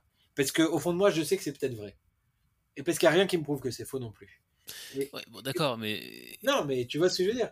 Bon, en tout cas, ça mise à part. Non, ça mise ouais. à part. Non, mais ok. Pour revenir, pour revenir donc au programme bah, des comploteurs, parce qu'ils, enfin en tout cas des, des mondialistes, bah, leur programme, ils nous disent vous ne posséderez plus rien en 2030. Ok? Qu'est-ce que tu fais de ça, Yair, Yair euh, Ochner? Bon, On verra bien, on verra bien extorquer toutes les propriétés de tout le monde. Ça va pas bien se finir. Alors, alors, alors, si tu commences à rechercher c'est comme, c'est comme les gens qui pensaient que dans les années 2000, ben, il y aurait des voitures volantes, et des trucs comme ça. Les gens, ils font des, ils font des plans bah, sur la Il y a comète. une différence. Il y a une différence. Tu sais quelle est la différence? C'est que ces gens-là, Ils, ils, sont ont, prêts un, à mettre les moyens. ils ont une espèce de pouvoir, en fait, de prophétique. Euh, il y a des... Parce que les complotistes, ils ont un avantage, c'est qu'ils recherchent, ils recherchent beaucoup de documents, ils, ils regardent beaucoup ce qui se dit, ils étudient beaucoup toutes ces théories, tu vois, et, et ils se penchent et ils retrouvent les trucs qui sont qui, qui ont été dits ou écrits dans le passé. Ils ont cette. Oui, mais c'est ça, mais tu sais, tout ce qui a été dit et écrit dans le Oui, passé. mais si dit tu, écrit. Un des tu fais de la corrélation entre tous ces trucs-là. Non, mais je te donne un imagines exemple. tout ce que je tu veux. Je vais te donner. Non, imagines tout ce que tu veux. Je vais te donner un exemple. Emmanuel Macron en 2016, c'était quand son élection? Bon, je sais plus. C'était 2017 peut-être, non? Quelque chose comme ça 2010. Quand est-ce que Macron il a été élu? Ouais. Il a... Deux- Euh, 2017, je crois. 2017. Bon. Bah oui, il a fait un, un, il a fait un mandat de 2016. 5 ans. Il a fait un mandat de 5 ans. Il y aura des élections en 2022. Ouais, donc 2017. Macron, il a reçu un titre en 2016, apparemment, de euh, Young Future Global Leader, de futur leader mondialiste. Donc, le, qui est dirigé, ça aussi, par. Le, le dirigeant euh, de, du, du Forum économique mondial, c'est euh, Klaus Schwab. Il s'appelle Klaus Schwab. C'est un Allemand. Et euh, apparemment, cet euh, organisme qui décerne des, les titres de futur leader mondialiste, c'est lié à lui aussi. C'est lié à tout ça. C'est la même. euh, c'est plusieurs associations qui sont complètement, tu vois, en- ensemble. Donc il a été élu futur leader mondialiste, comme d'autres d'ailleurs, apparemment, mais en tout cas Macron, il a reçu ce titre honorifique en 2016. Il y a une vidéo qui est ressortie de Jacques Attali, je ne saurais pas te dire de quand elle date, semblerait que, je sais pas. Mais en tout cas, ils ont sorti une vidéo, il faudrait que je la revoie pour voir si- s'ils n'ont pas dit la date. Probablement bien avant l'élection de Macron, où Jacques Attali il est sur un plateau de télé, il dit Macron, il sera président un jour. Tu comprends? D'où il sort ça? Macron, rappelons-nous quand même, quand il, a, quand il y a eu l'élection, euh, il avait un candidat sérieux qui s'appelait François Fillon. François Fillon, comme il est un- torpillé pour une histoire de cravate Voilà. ou de costume. Oui, et les médias l'ont massacré. Il y a eu une histoire de costume et les médias l'ont tué. Et aussi de emploi fictif pour sa femme, un truc comme ça. Oui, il y a eu des trucs. L'élection précédente, c'était Strauss-Kahn. C'est-à-dire dire qu'il y a une influence sur les élections, sur le système électoral, euh, si c'est pas une triche euh, manifeste dans les urnes, comme je pense que ça a été le cas aux États-Unis, dire qu'il y a une influence sur les résultats des élections qui est orchestrée de nouveau par des gens qui ont un pouvoir, il semblerait, plus grand que ça, je pense que ça devient assez clair. Tu comprends? Je pense que ça devient assez clair quand on voit qu'à chaque élection, il y a un candidat sérieux qui se fait massacrer et puis les médias sont tous d'accord qu'en fait, bah, c'est un truand, il a, il, a, il, a, il a acheté une cravate, c'est pas possible, on veut pas d'un président comme ça, tu vois. Et puis l'autre, on endort tout ce qu'il fait. Biden, il a sorti des trucs racistes à vomir, il a tripoté des jeunes filles devant des caméras, mais des trucs horribles. Mais ils l'ont encensé dans les médias d'une façon qui, qui, qui, qui, qui est complètement incroyable. Et projette, projette la même, le même pattern sur ce qui se passe ici en Israël. Mais c'est le même. Mais c'est le même. Mais c'est le même. Et ça dure depuis des années.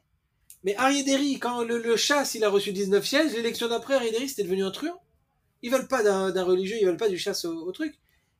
Le Rav Kahana, excuse-moi de dire ça, il y a des gens qui vont me, qui vont, qui vont me haïr pour dire ça. Mais je suis parti écouter, moi, sur YouTube, parce qu'on on nous dit tous c'est un mec d'extrême droite, c'est un, c'est le, le grand méchant loup. Je suis parti écouter de moi-même et me faire mon opinion, pas ce qu'on nous dit.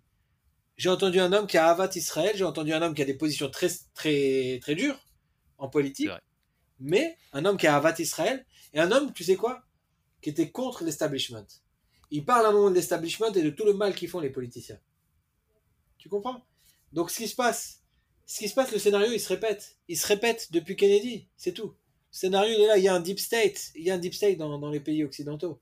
Et il y a, des gens, pour moi, c'est, ça devient tellement, euh, tellement gros. C'est trop dur de, dire le contraire. Ça, c'est ce que ça fait partie des trucs où je te dis, il y a trop d'éléments pour dire que c'est pas le cas. Tu comprends? Mais là-dessus, je suis d'accord, parce que par exemple, t'as- il y a un establishment en Israël. Il y a une élite qui pense que le pays lui appartient. Et que, et d'ailleurs, je pense que c'est la même élite, c'est la même élite qui veut se débarrasser de Bibi. Je pense pas que Bibi, il est, il est comment dire, à l'aise avec cette élite. Je pense que Moi, je pense qu'il y a tu as une partie de la politique, une partie de la. Et ce que beaucoup, beaucoup de gens disent maintenant en Israël, c'est que la, la, le système judiciaire, il est corrompu jusqu'à la moelle aussi. Euh, Et euh, Et au lit avec ouais. une certaine partie de la politique, et qu'ils ont, ils ont comploté, si tu veux, pour se débarrasser de Bibi avec ces affaires-là. D'une façon ou d'une autre, comme Chasse, comme, comme Harry Derry. je connais pas très bien le. Moi non plus, je ne connais pas très bien l'histoire. ça paraît gros, ça paraît gros encore une fois. Ça arrive à chaque fois, quoi. Quand il y a un mec qui, qui rentre pas dans la Tmouna pour du rôle de Premier ministre ou de président, il se fait changer, quoi. Enfin, ça, arrive trop souvent pour que ce soit euh, fortuit. Tu comprends ce que je veux dire? Moi, ce que tu veux dire. Euh, non, c'est sûr. Hein. Par exemple, les, les, les, pour moi, par exemple, de ce que j'entends ici en Israël, la, la, c'est-à-dire la corruption de l'élite juridique, elle est claire.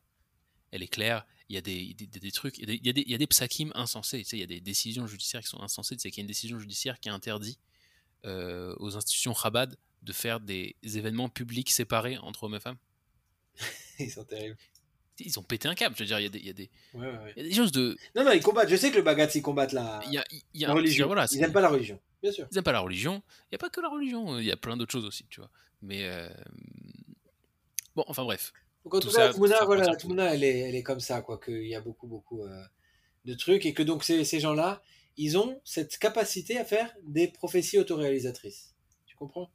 Euh, J'ai entendu récemment une vidéo, un bonhomme que je connaissais pas du tout, qui s'appelle euh, Modeste Schwartz, pas Schwab, mais Schwartz, lui, qui a écrit un livre sur le grand reset, la grande réinitialisation.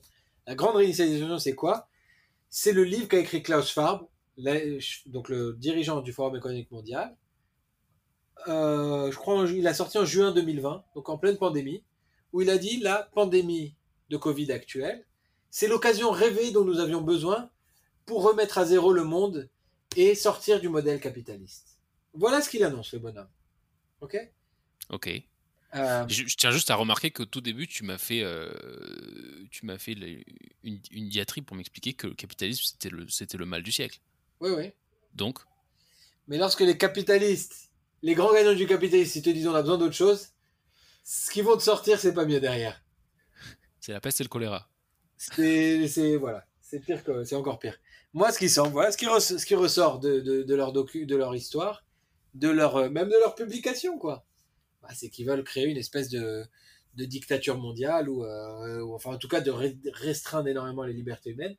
Je pense qu'en fait, j'arrive moi à la réflexion, à la remarque que ils travaillent avec la Chine en fait ces gens-là la Chine, qui est un pays qui se comporte hyper mal, pourquoi on continue de bosser avec eux? Tu vois ce que je veux dire? Tu t'es jamais dit ça? Si, on se pose la question aussi, ouais. Eh ben, eh ben je pense Voilà, la réponse obvious, c'est de se dire c'est qu'on est la dépendance est tellement forte. Bah, et ça, c'est les Chinois qui sont forts. Ils ont créé une dépendance créé, monstrueuse. C'est pas eux qui sont forts. On a créé, nous, en tant qu'Occidentaux. faire comme des abrutis. Voilà. Mais, ce que je soupçonne, est-ce qu'ils sont pas peut-être en train d'utiliser la Chine, comme on a fait Israël avec les vaccins, la Chine comme laboratoire de la dictature qu'ils veulent mettre en place dans le monde Est-ce que c'est pas ils sont pas en train de tester tous leurs trucs là-bas, puisque là-bas, ils ont un contrôle comme ça. Et c'est peut-être ce qu'ils veulent faire dans le monde entier. Tenir les gens par la reconnaissance faciale, par le crédit social, et pire encore, et les puces sous la peau après, et après les vaccinations et les trucs, et puis après l'eugénisme, parce que l'eugénisme est au programme, hein, ne rêve pas. Euh, mais la sélection génétique, mais ils, ils parlent que de ça, ils en rêvent. Mais il faut écouter ce qu'ils disent. Il faut écouter ce qu'ils disent. J'avoue que j'écoute pas ce qu'ils disent. Mais voilà, ces mecs-là, Jacques Attali, donc, qui annonçait l'élection de Macron des années avant qu'il devienne président, qui annonçait qu'un jour il serait président, de toute façon. Ce même Jacques Attali, il, parle d'euthanasie. Et en gros, son discours, bah, c'est qu'en gros, euh, il faut qu'on incite les gens à se tuer une fois qu'ils passent à l'âge de la retraite, qu'ils sont plus en âge de produire, et ben, qu'ils soient plus, qu'ils deviennent pas des, tu vois, des, qui consomment pas les ressources, quoi. Tu vois, il y a un problème de ressources dans le monde. Problème de ressources. Ou qu'ils s'enrichissent encore. Ça, ça c'est pas assez, là, les, milliards de, tous ces mecs-là. C'est pas assez, il en faut plus. Non, mais. Donc voilà, moi, le scénario qui semble se dessiner, c'est ça, avec beaucoup d'inconnus et beaucoup de choses que je comprends sûrement mal. Mais tout ce que je lis et tout ce que je recherche sur le Great Reset, tous les gens qui en parlent sont d'accord sur cette lecture. C'est ça qui est fou. Il n'y a pas des gens qui disent non, mais attends, attends, tu délires, regarde ce qu'il a dit, on peut le comprendre comme ça, tu comprends mal. Non. Il y a les gens qui veulent pas voir, qui sont dans le déni, et les gens qui ont les yeux ouverts et qui disent, mais regardez ce qu'ils sont en train de vouloir faire. Et ils sont en train de le faire. Et ils t'ont dit avec le Covid, ils t'ont dit à l'avance tout ce qu'ils allaient faire. Et le confinement, ils ont confiné le monde entier alors qu'il n'y a pas une preuve que ça a marché. Mais ils le disent, ils disent dans le livre qu'ils veulent plus de business physique. Ils veulent que des business sur Internet. Ils veulent tuer, il le dit dans son livre, Klaus Schwab. D'ici, pas d'ici euh, l'an 2200, d'ici 2030, il faut plus qu'il y ait de business physique. Et quand je te parle aujourd'hui, je t'ai envoyé tout à l'heure une vidéo, je sais pas si tu l'as vu, je l'ai envoyé sur le groupe. Avec Laure Alexandre Non. Ah non, c'est le. Sur le groupe WhatsApp. Ah, avec le mec qui, qui, tape des trucs dans un supermarché à, à San Francisco. À San Francisco. San Francisco. Tiens, donc le cœur, le cœur de ce monde, de ce, de, de ce Silicon Valley. De Silicon Valley, de ce monde euh, transhumaniste. Qu'est-ce qu'il trouve à faire comme loi? Une loi où on permet, je vais, l'expliquer parce que les gens qui écoutent, ils ont probablement pas entendu parler de ça. Il y a une loi qui est passée à San Francisco et vidéo à l'appui où on voit les conséquences de la loi, qui fait que euh, en dessous de 950 dollars de vol, il n'y aura pas de poursuite pour les gens qui, commettent des vols. Donc, on a vu il y a cette vidéo que j'ai vue aujourd'hui, qui est sortie aujourd'hui, où eh ben, il y a un type dans un supermarché qui est en train de tout remplir, de, remplir un, sac poubelle de, choses, où l'agent de sécurité essaye d'attraper le sac mais n'ose pas le toucher, parce qu'il y a sûrement encore des lois pour protéger l'agression physique. Et puis le, type, en fait, en pleine journée, vient et se sert et ressort avec, avec les trucs et on peut pas Avec 950 dollars de. Avec moins de 950 dollars, sûrement 949,90 euh, dollars de, de biens. Et il part à la boutique d'à côté, quoi. Il va partir. Et, et l'endroit où j'ai lu ça, je sais pas si c'est vrai, mais le, le, poste sur lequel, et donc la vidéo en tout cas, elle a l'air authentique. Le poste sur lequel j'ai lu ça, ils disent qu'il y a 17, 17 euh, euh, supermarchés qui ont fermé déjà à cause de ça. D'accord? Ah Donc, si tu veux, en fait, bah, les gens qui sont pas, qui cherchent pas à connecter, en fait, euh, il y a une espèce de constellation qui se forme, tu vois, de d'événements. Et je sais pas si tu te rappelles le jeu qu'on faisait quand on était petit où on reliait des points pour faire une image. Oui. Bah, pour moi, il y a une image qui se dessine, tu vois. Et il y a des gens qui regardent chaque point, chaque, chaque point dans cette constellation indépendamment. Ils se posent pas de questions sur euh, qu'est-ce qui se passe autour.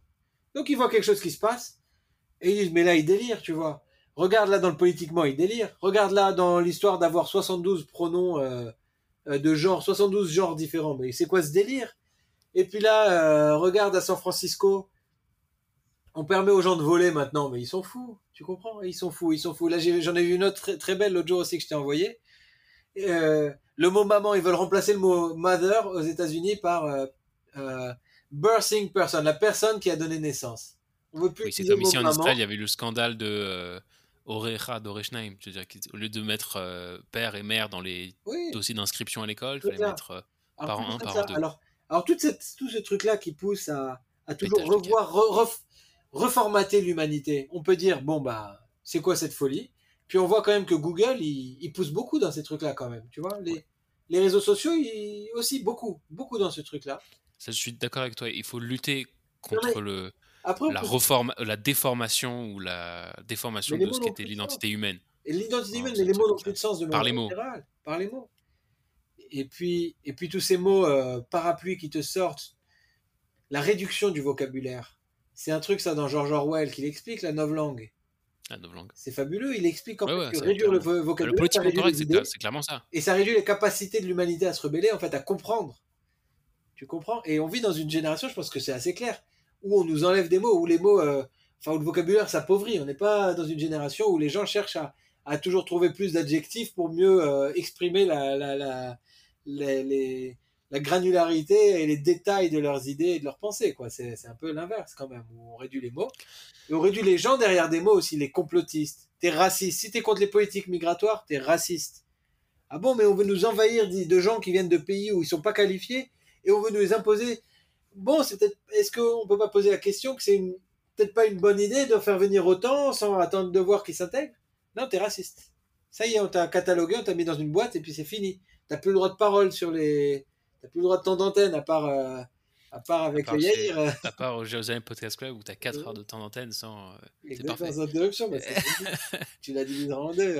Ah oui, non mais clairement, hein. c'est-à-dire, non mais clairement, c'est-à-dire si tu connais le monde des c'est une parenthèse sur le podcast, mais si tu connais le monde des podcasts, tu te rends compte que c'est plein de mecs qui font des podcasts. C'est pour ça. C'est parce qu'ils savent très bien que le temps d'antenne, il est réservé à un narratif.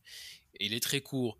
Et tu as le droit de dire que ce que tu as le droit de dire. Et si tu dis autre chose, eh ben, on t'invite plus. Bah, le mec, il dit Pourquoi j'ai besoin d'un studio avec marqué CNN Je vais sur Internet, j'enregistre des trucs, je poste ce que je veux, tout le monde les écoute. Et tu vois, par exemple, un des. Le, si tu veux, les podcasts aux États-Unis, un des plus gros podcasts aux États-Unis, c'est un podcast qui s'appelle le Joe Rogan Experience, qui est par un mec qui s'appelle Joe Rogan. Mhm. Il fait des podcasts à longue durée, qui durent 3, 4, 5 heures.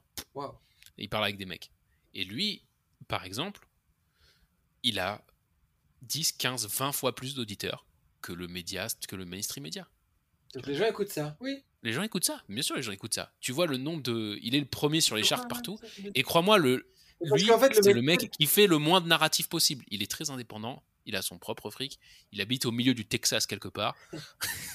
c'est Je crois que j'ai déjà vu des trucs à lui, hein. j'ai déjà dû voir sa tête, à mon avis, il est, il est sur YouTube. Ça me dit quelque chose, il est sur YouTube. il est sur YouTube. Il y a eu un scandale par exemple parce que il a, il a, pardon, il a fait un contrat avec Spotify dans lequel il a, dans lequel, euh, dans lequel ils lui ont assuré l'indépendance totale contre l'exclusivité. Mhm. Et les employés de Spotify se sont révoltés parce que, soi-disant, il n'est pas dans le. Il n'est pas dans le moule. il n'est pas dans le moule. Spotify qui veut faire de l'argent et finalement euh, le narratif qui reprend. Mais c'est pas, c'est ouais, ça peut être les employés, ça peut être les. les oui, non, mais c'est prendre un petit groupe dans les employés. Spotify, je pense que tu es d'accord qu'il y a quand même une, un narratif et une, une folie qui s'empare du monde qu'on peut soit dire il n'y a aucune explication et c'est fou, ou soit on peut chercher des explications et, et, c'est peut-être pas si bête ce que je dis, quoi, que, que peut-être qu'il y a des gens qui orchestrent en fait cette folie, des gens qui sont intéressés. Je me suis un jour ça m'a fait tilt en fait, je me disais mais qu'est-ce qu'ils ont avec ces pronoms et ces genres? C'est pas possible que les gens ils soient tellement intéressés à, à tout ça, comme les trucs de racisme. L'histoire du racisme, tu vas voir, tu sais, dans les années 90, tu as, peut-être vu ces trucs-là, les, inconnus, les trucs. Mais à l'époque, on faisait des blagues racistes et ça faisait marrer tout le monde. non, mais c'est vrai. c'est vrai, c'est vrai. Mais on se marrait. On se marrait avec ça. Et on, nous l'a enlevé, ce truc-là, des blagues racistes, alors que c'était très sympa, tu vois. Mais tu vas voir sur YouTube, c'est quand même encore disponible, ça n'a pas été censuré. Va voir les commentaires sur YouTube. Les inconnus, Razvé Shalom qui est censuré les inconnus, c'était très drôle. Mais va voir sur YouTube les commentaires sur les sketchs des inconnus ou même n'importe quel autre mec qui faisait des blagues racistes et qu'on peut pas soupçonner de racisme et pas des mecs, euh, je te parle pas de Dieu donné, des mecs qui sont vraiment racistes. Je te parle de mecs que tu comprends bien que c'est du second degré et qui rigolent de tout. Va voir les commentaires et tu vas voir des Rachid et des Mohamed qui disent ah là là euh, mais moi ça me fait je suis arabe et ça me fait marrer ce qui tu vois ce qui tu comprends ce que je veux dire? Bah ouais c'est-à-dire qu'en fait c'est ces mecs là qui viennent les social justice warriors qui viennent défendre euh, la le politiquement correct ils rendent même pas service à ceux qui. Non, mais entendu, comme pas du tout les minorités ou les gens qui sont en difficulté. C'est les gens qui se désignent comme victimes et disent mais moi je suis victime de rien du tout, tu vois, je suis pas victime de racisme. C'est ça en fait. Si tu... bien entendu. Donc il y, a quelque chose qui se passe, il y a une volonté de nous imposer cette pensée puisque c'est pas des victimes qui se plaignent de quelque chose et qui défendent un truc. C'est des gens qui viennent de nulle part avec un des nouveaux concepts et des nouveaux trucs. Euh, on sait pas pourquoi. Non mais ce que je te dis c'est que c'est que c'est que malgré tout ce qu'on voit, euh, tout ce qu'on nous montre plus, plus clairement, euh, il y a une économie, si tu veux, ou un monde souterrain qui se passe sur Internet, mmh. qui se passe sur Internet, où tu as beaucoup plus de liberté et où c'est beaucoup plus populaire aussi. C'est ce que je disais sur le Joe Rogan Experience. Le nombre de gens qui écoutent Joe Rogan, il est bien plus élevé que tous les gens qui écoutent CNN ou les grandes mainstream médias, les grandes mainstream. Tu vas sur en Israël, rien qu'en Israël, c'est rigolo. En Israël, tu vas sur la chaîne YouTube de Ynet. Sur chaque vidéo, il y a peut-être 200 vues. Mhm. Tu vois? Tu vas sur les tu vas sur les trucs des, des, podcasteurs israéliens indépendants euh, c'est une autre histoire tu vois. Tu connais Gal Shalev? Non. Ah, je connais pas lui il faut que tu Gal Shalev? Ouais. Je note.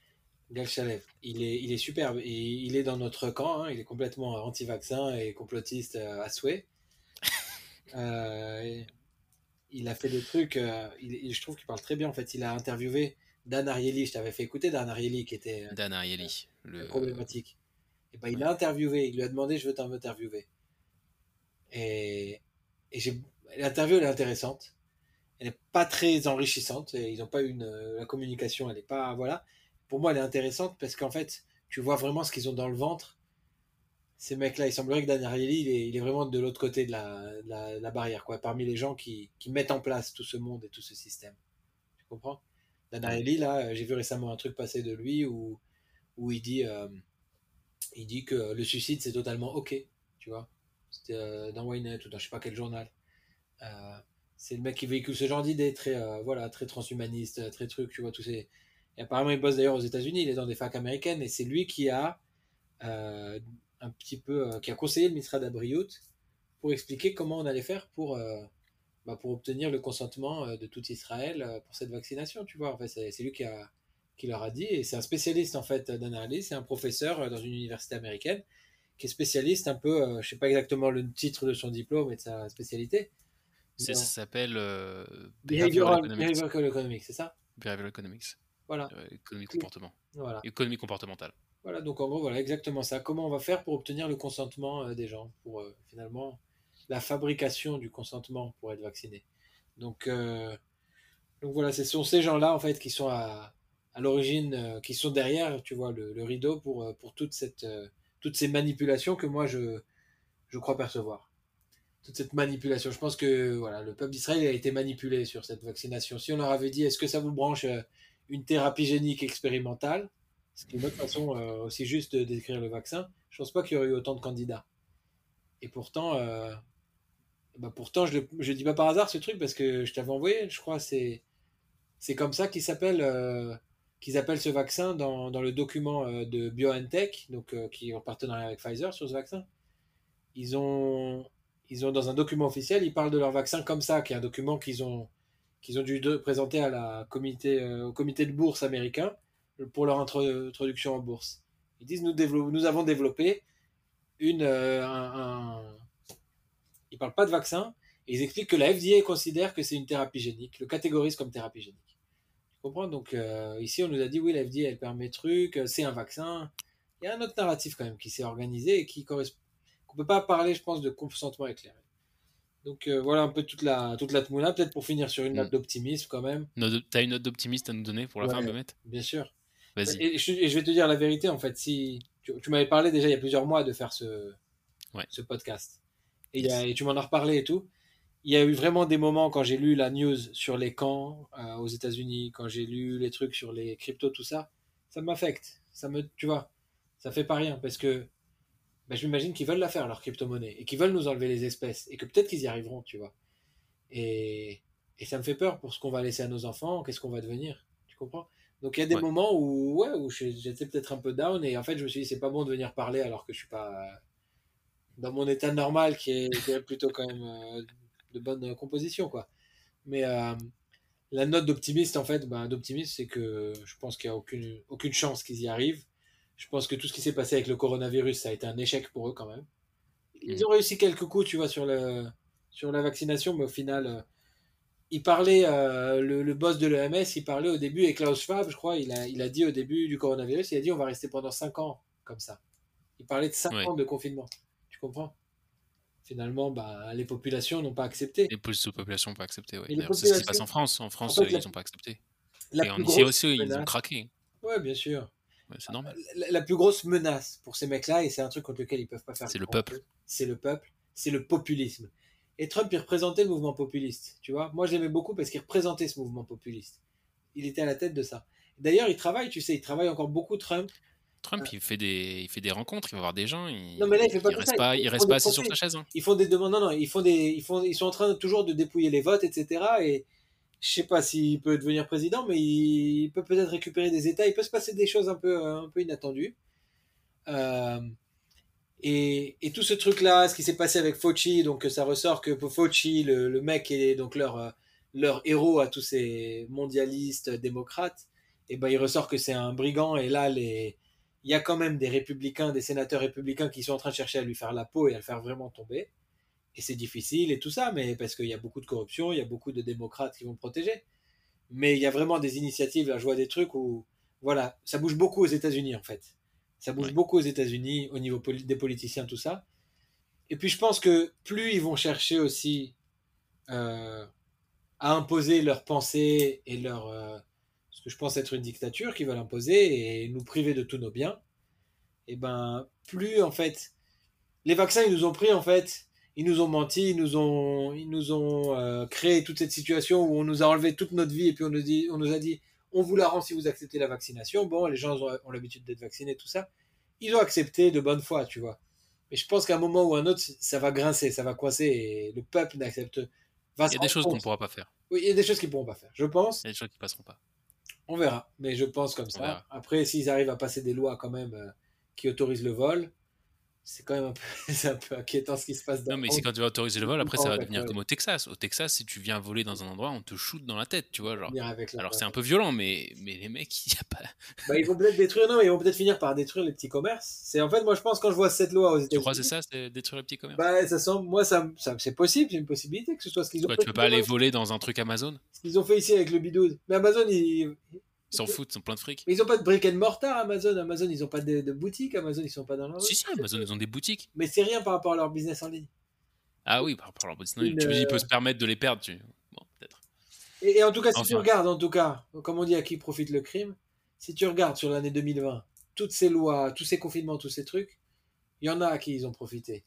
Si tu regardes, tous ces mecs-là, ils ont pris 20 ou 30% de fortune personnelle en, en 2020. Et et, ces mecs-là qui se présentent comme philanthropes, etc., on donne des vaccins, on aime l'humanité, je les ai pas vus donner un shekel. Quand cet argent qu'ils ont reçu, ils l'ont reçu seulement parce que les États ont décidé quel business fermer et quel business ouvrir. Tu comprends? Ce qui s'est passé l'année dernière, c'était quand même révoltant moi, pour moi de voir qu'on a fermé les librairies. Par contre, Super Farm, ils sont mis à vendre des cahiers. Tu comprends? On a, pris, on a pris à l'un pour donner à l'autre. Alors, si on veut faire des lois comme ça, où le capitalisme et les règles du capitalisme ne s'appliquent plus, puisqu'on dit de fermer parce qu'il y a un problème de santé, alors on est dans une autre logique. Bah, dans cette autre logique, il faut mettre des nouvelles règles. Et la règle, ça peut être par exemple, et eh ben, on demande à Superfarm tout le profit qu'ils font sur les cahiers, ils le reverse aux, papeteries, tu vois. Puisqu'on les a forcés à fermer. Qu'on rééquilibre comme ça. Ouais. Ils ce qu'on a fermé, ben, c'est pas tellement ce qui s'est passé. Quoi. Il y en a beaucoup qui ont fermé et qui n'ouvrent pas. Tu comprends? Oui, c'est vrai. Donc tout ça, c'est voilà, c'est un peu ma façon de, de, voir les choses. moi, j'ai juste une, un, un, une crainte. J'ai peur qu'on censure l'épisode. Mais bon, j'espère que non, on n'est pas encore assez connu. sûr. Sur quelle plateforme tu mets? Je sais pas, moi j'ai plein, plein de plateformes, mais bon. Ah, tu mets sur des plateformes? Bah ouais, comment les gens les écoutent après Non, je crois pas. Français, non, je crois pas. Non, mais tu sais ce que je. Je, te dire, je sais pas qu'ils vont pas nous chercher. Le plus fou dans toute cette histoire de déni, c'est que tout ce que je te dis, c'est des informations qui sont publiques. Il faut pas les creuser pour les trouver. Non, mais il faut toi, Jérémy Bensoussan, pour. Euh, non, pour les mettre, mettre peut-être les points ensemble. Mais je suis, suis pas du tout le seul. Je suis pas du tout le seul. Tape Great Reset. Va taper Great Reset sur YouTube. Des dizaines de vidéos, tu vas voir de, de gens qui vont t'expliquer, comme je t'ai expliqué, ce qui, ce qui est en train de se préparer. J'ai vu un bonhomme, je sais plus, j'ai vu une, une vidéo comme ça, c'était en Afrique du Sud. Un bonhomme très âgé, tu vois, qui avait l'air quand même assez âgé, assez euh, il présentait très bien, tu vois, il avait l'air très posé et très crédible, euh, qui a eu apparemment qui bossait pour une association, euh, je saurais plus te dire exactement quoi.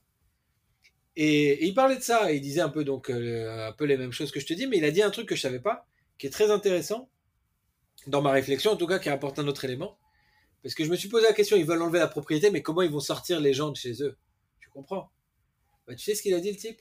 Il a dit en Afrique du Sud, il y a eu deux députés qui ont proposé une loi pour annuler la notion de propriété, euh, de propriété de biens, de biens euh, immobiliers.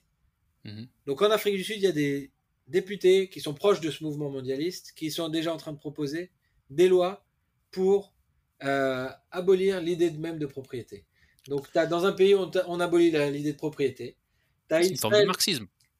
oui, mais ils ont une espèce de programme comme ça qu'ils décrivent dans leur livre et qui a tous ces volets là.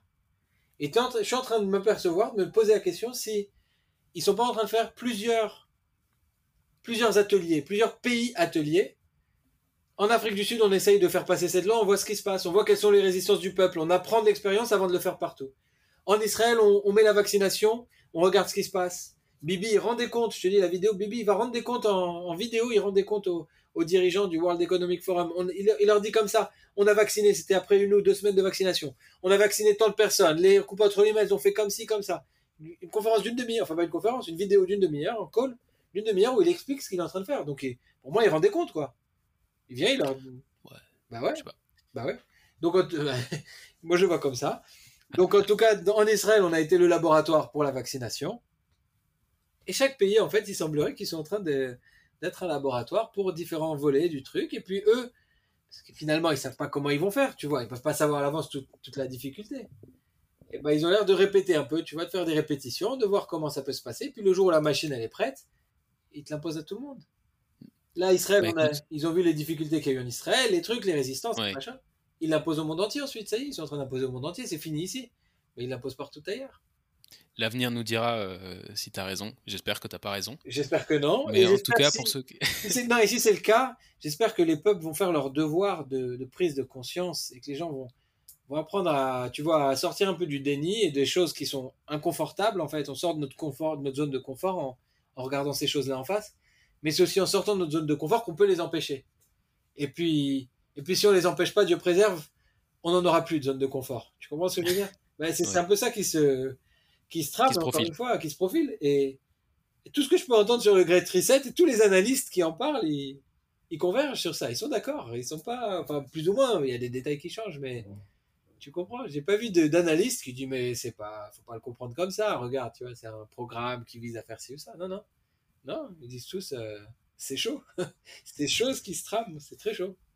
Voilà. Donc, euh, bon. Bezrat Hashem, on a la Emouna, et voilà, le.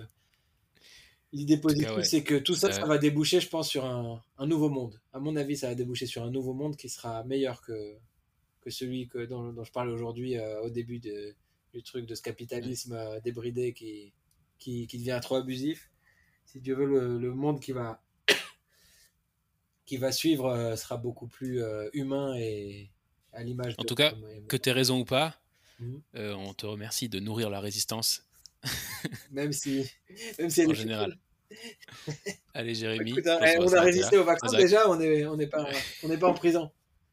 On n'a pas été, euh, Bah écoute, avec plaisir Yair. En tout cas, merci de m'avoir permis de parler. Comme tu vois, j'en avais beaucoup sur le, Sur la, sur, sur la le poire, truc, la euh, patate. voilà. Beaucoup sur la patate. J'avais beaucoup de choses à parler. Euh, au plaisir de- d'en reparler avec toi, même en off, et te- t'envoyer si. Ou avec des auditeurs d'ailleurs, si tu veux qu'il y ait des gens qui, qui demandent des clarifications ou des trucs ou qui veulent me contredire. euh, Bah, si euh, tu veux, Il y a une plateforme qui permet de, de répondre et d'é- d'écrire, d'échanger avec eux. Et je serais ravi, euh, à peu près tout ce que j'ai dit, euh, tous les éléments que j'ai ramenés concrets, euh, sont des choses que, qui sont faciles à retrouver sur Internet. Et moi, je pourrais vous indiquer où elles se trouvent et sur des, des sources crédibles et pas des sources ou des sites où des gens écrivent n'importe quoi selon leur imagination. Mais des trucs quand même. J'essaye, moi, de me, toujours de, de me baser sur des sources crédibles et des choses qui. Voilà. Qui sont Alors, j'ai pas de plateforme pour ça, mais viens, on réfléchit et on va voir si on peut faire créer une conversation si nécessaire, hein, c'est pas voilà. si nécessaire. Au plaisir hier et si tu veux parler d'autres sujets à l'occasion, de Torah ou autre, euh, ce sera aussi. On se voit bientôt. Allez, Je t'embrasse, à bientôt, merci beaucoup. allez, bonne soirée. Bye bye. Salut.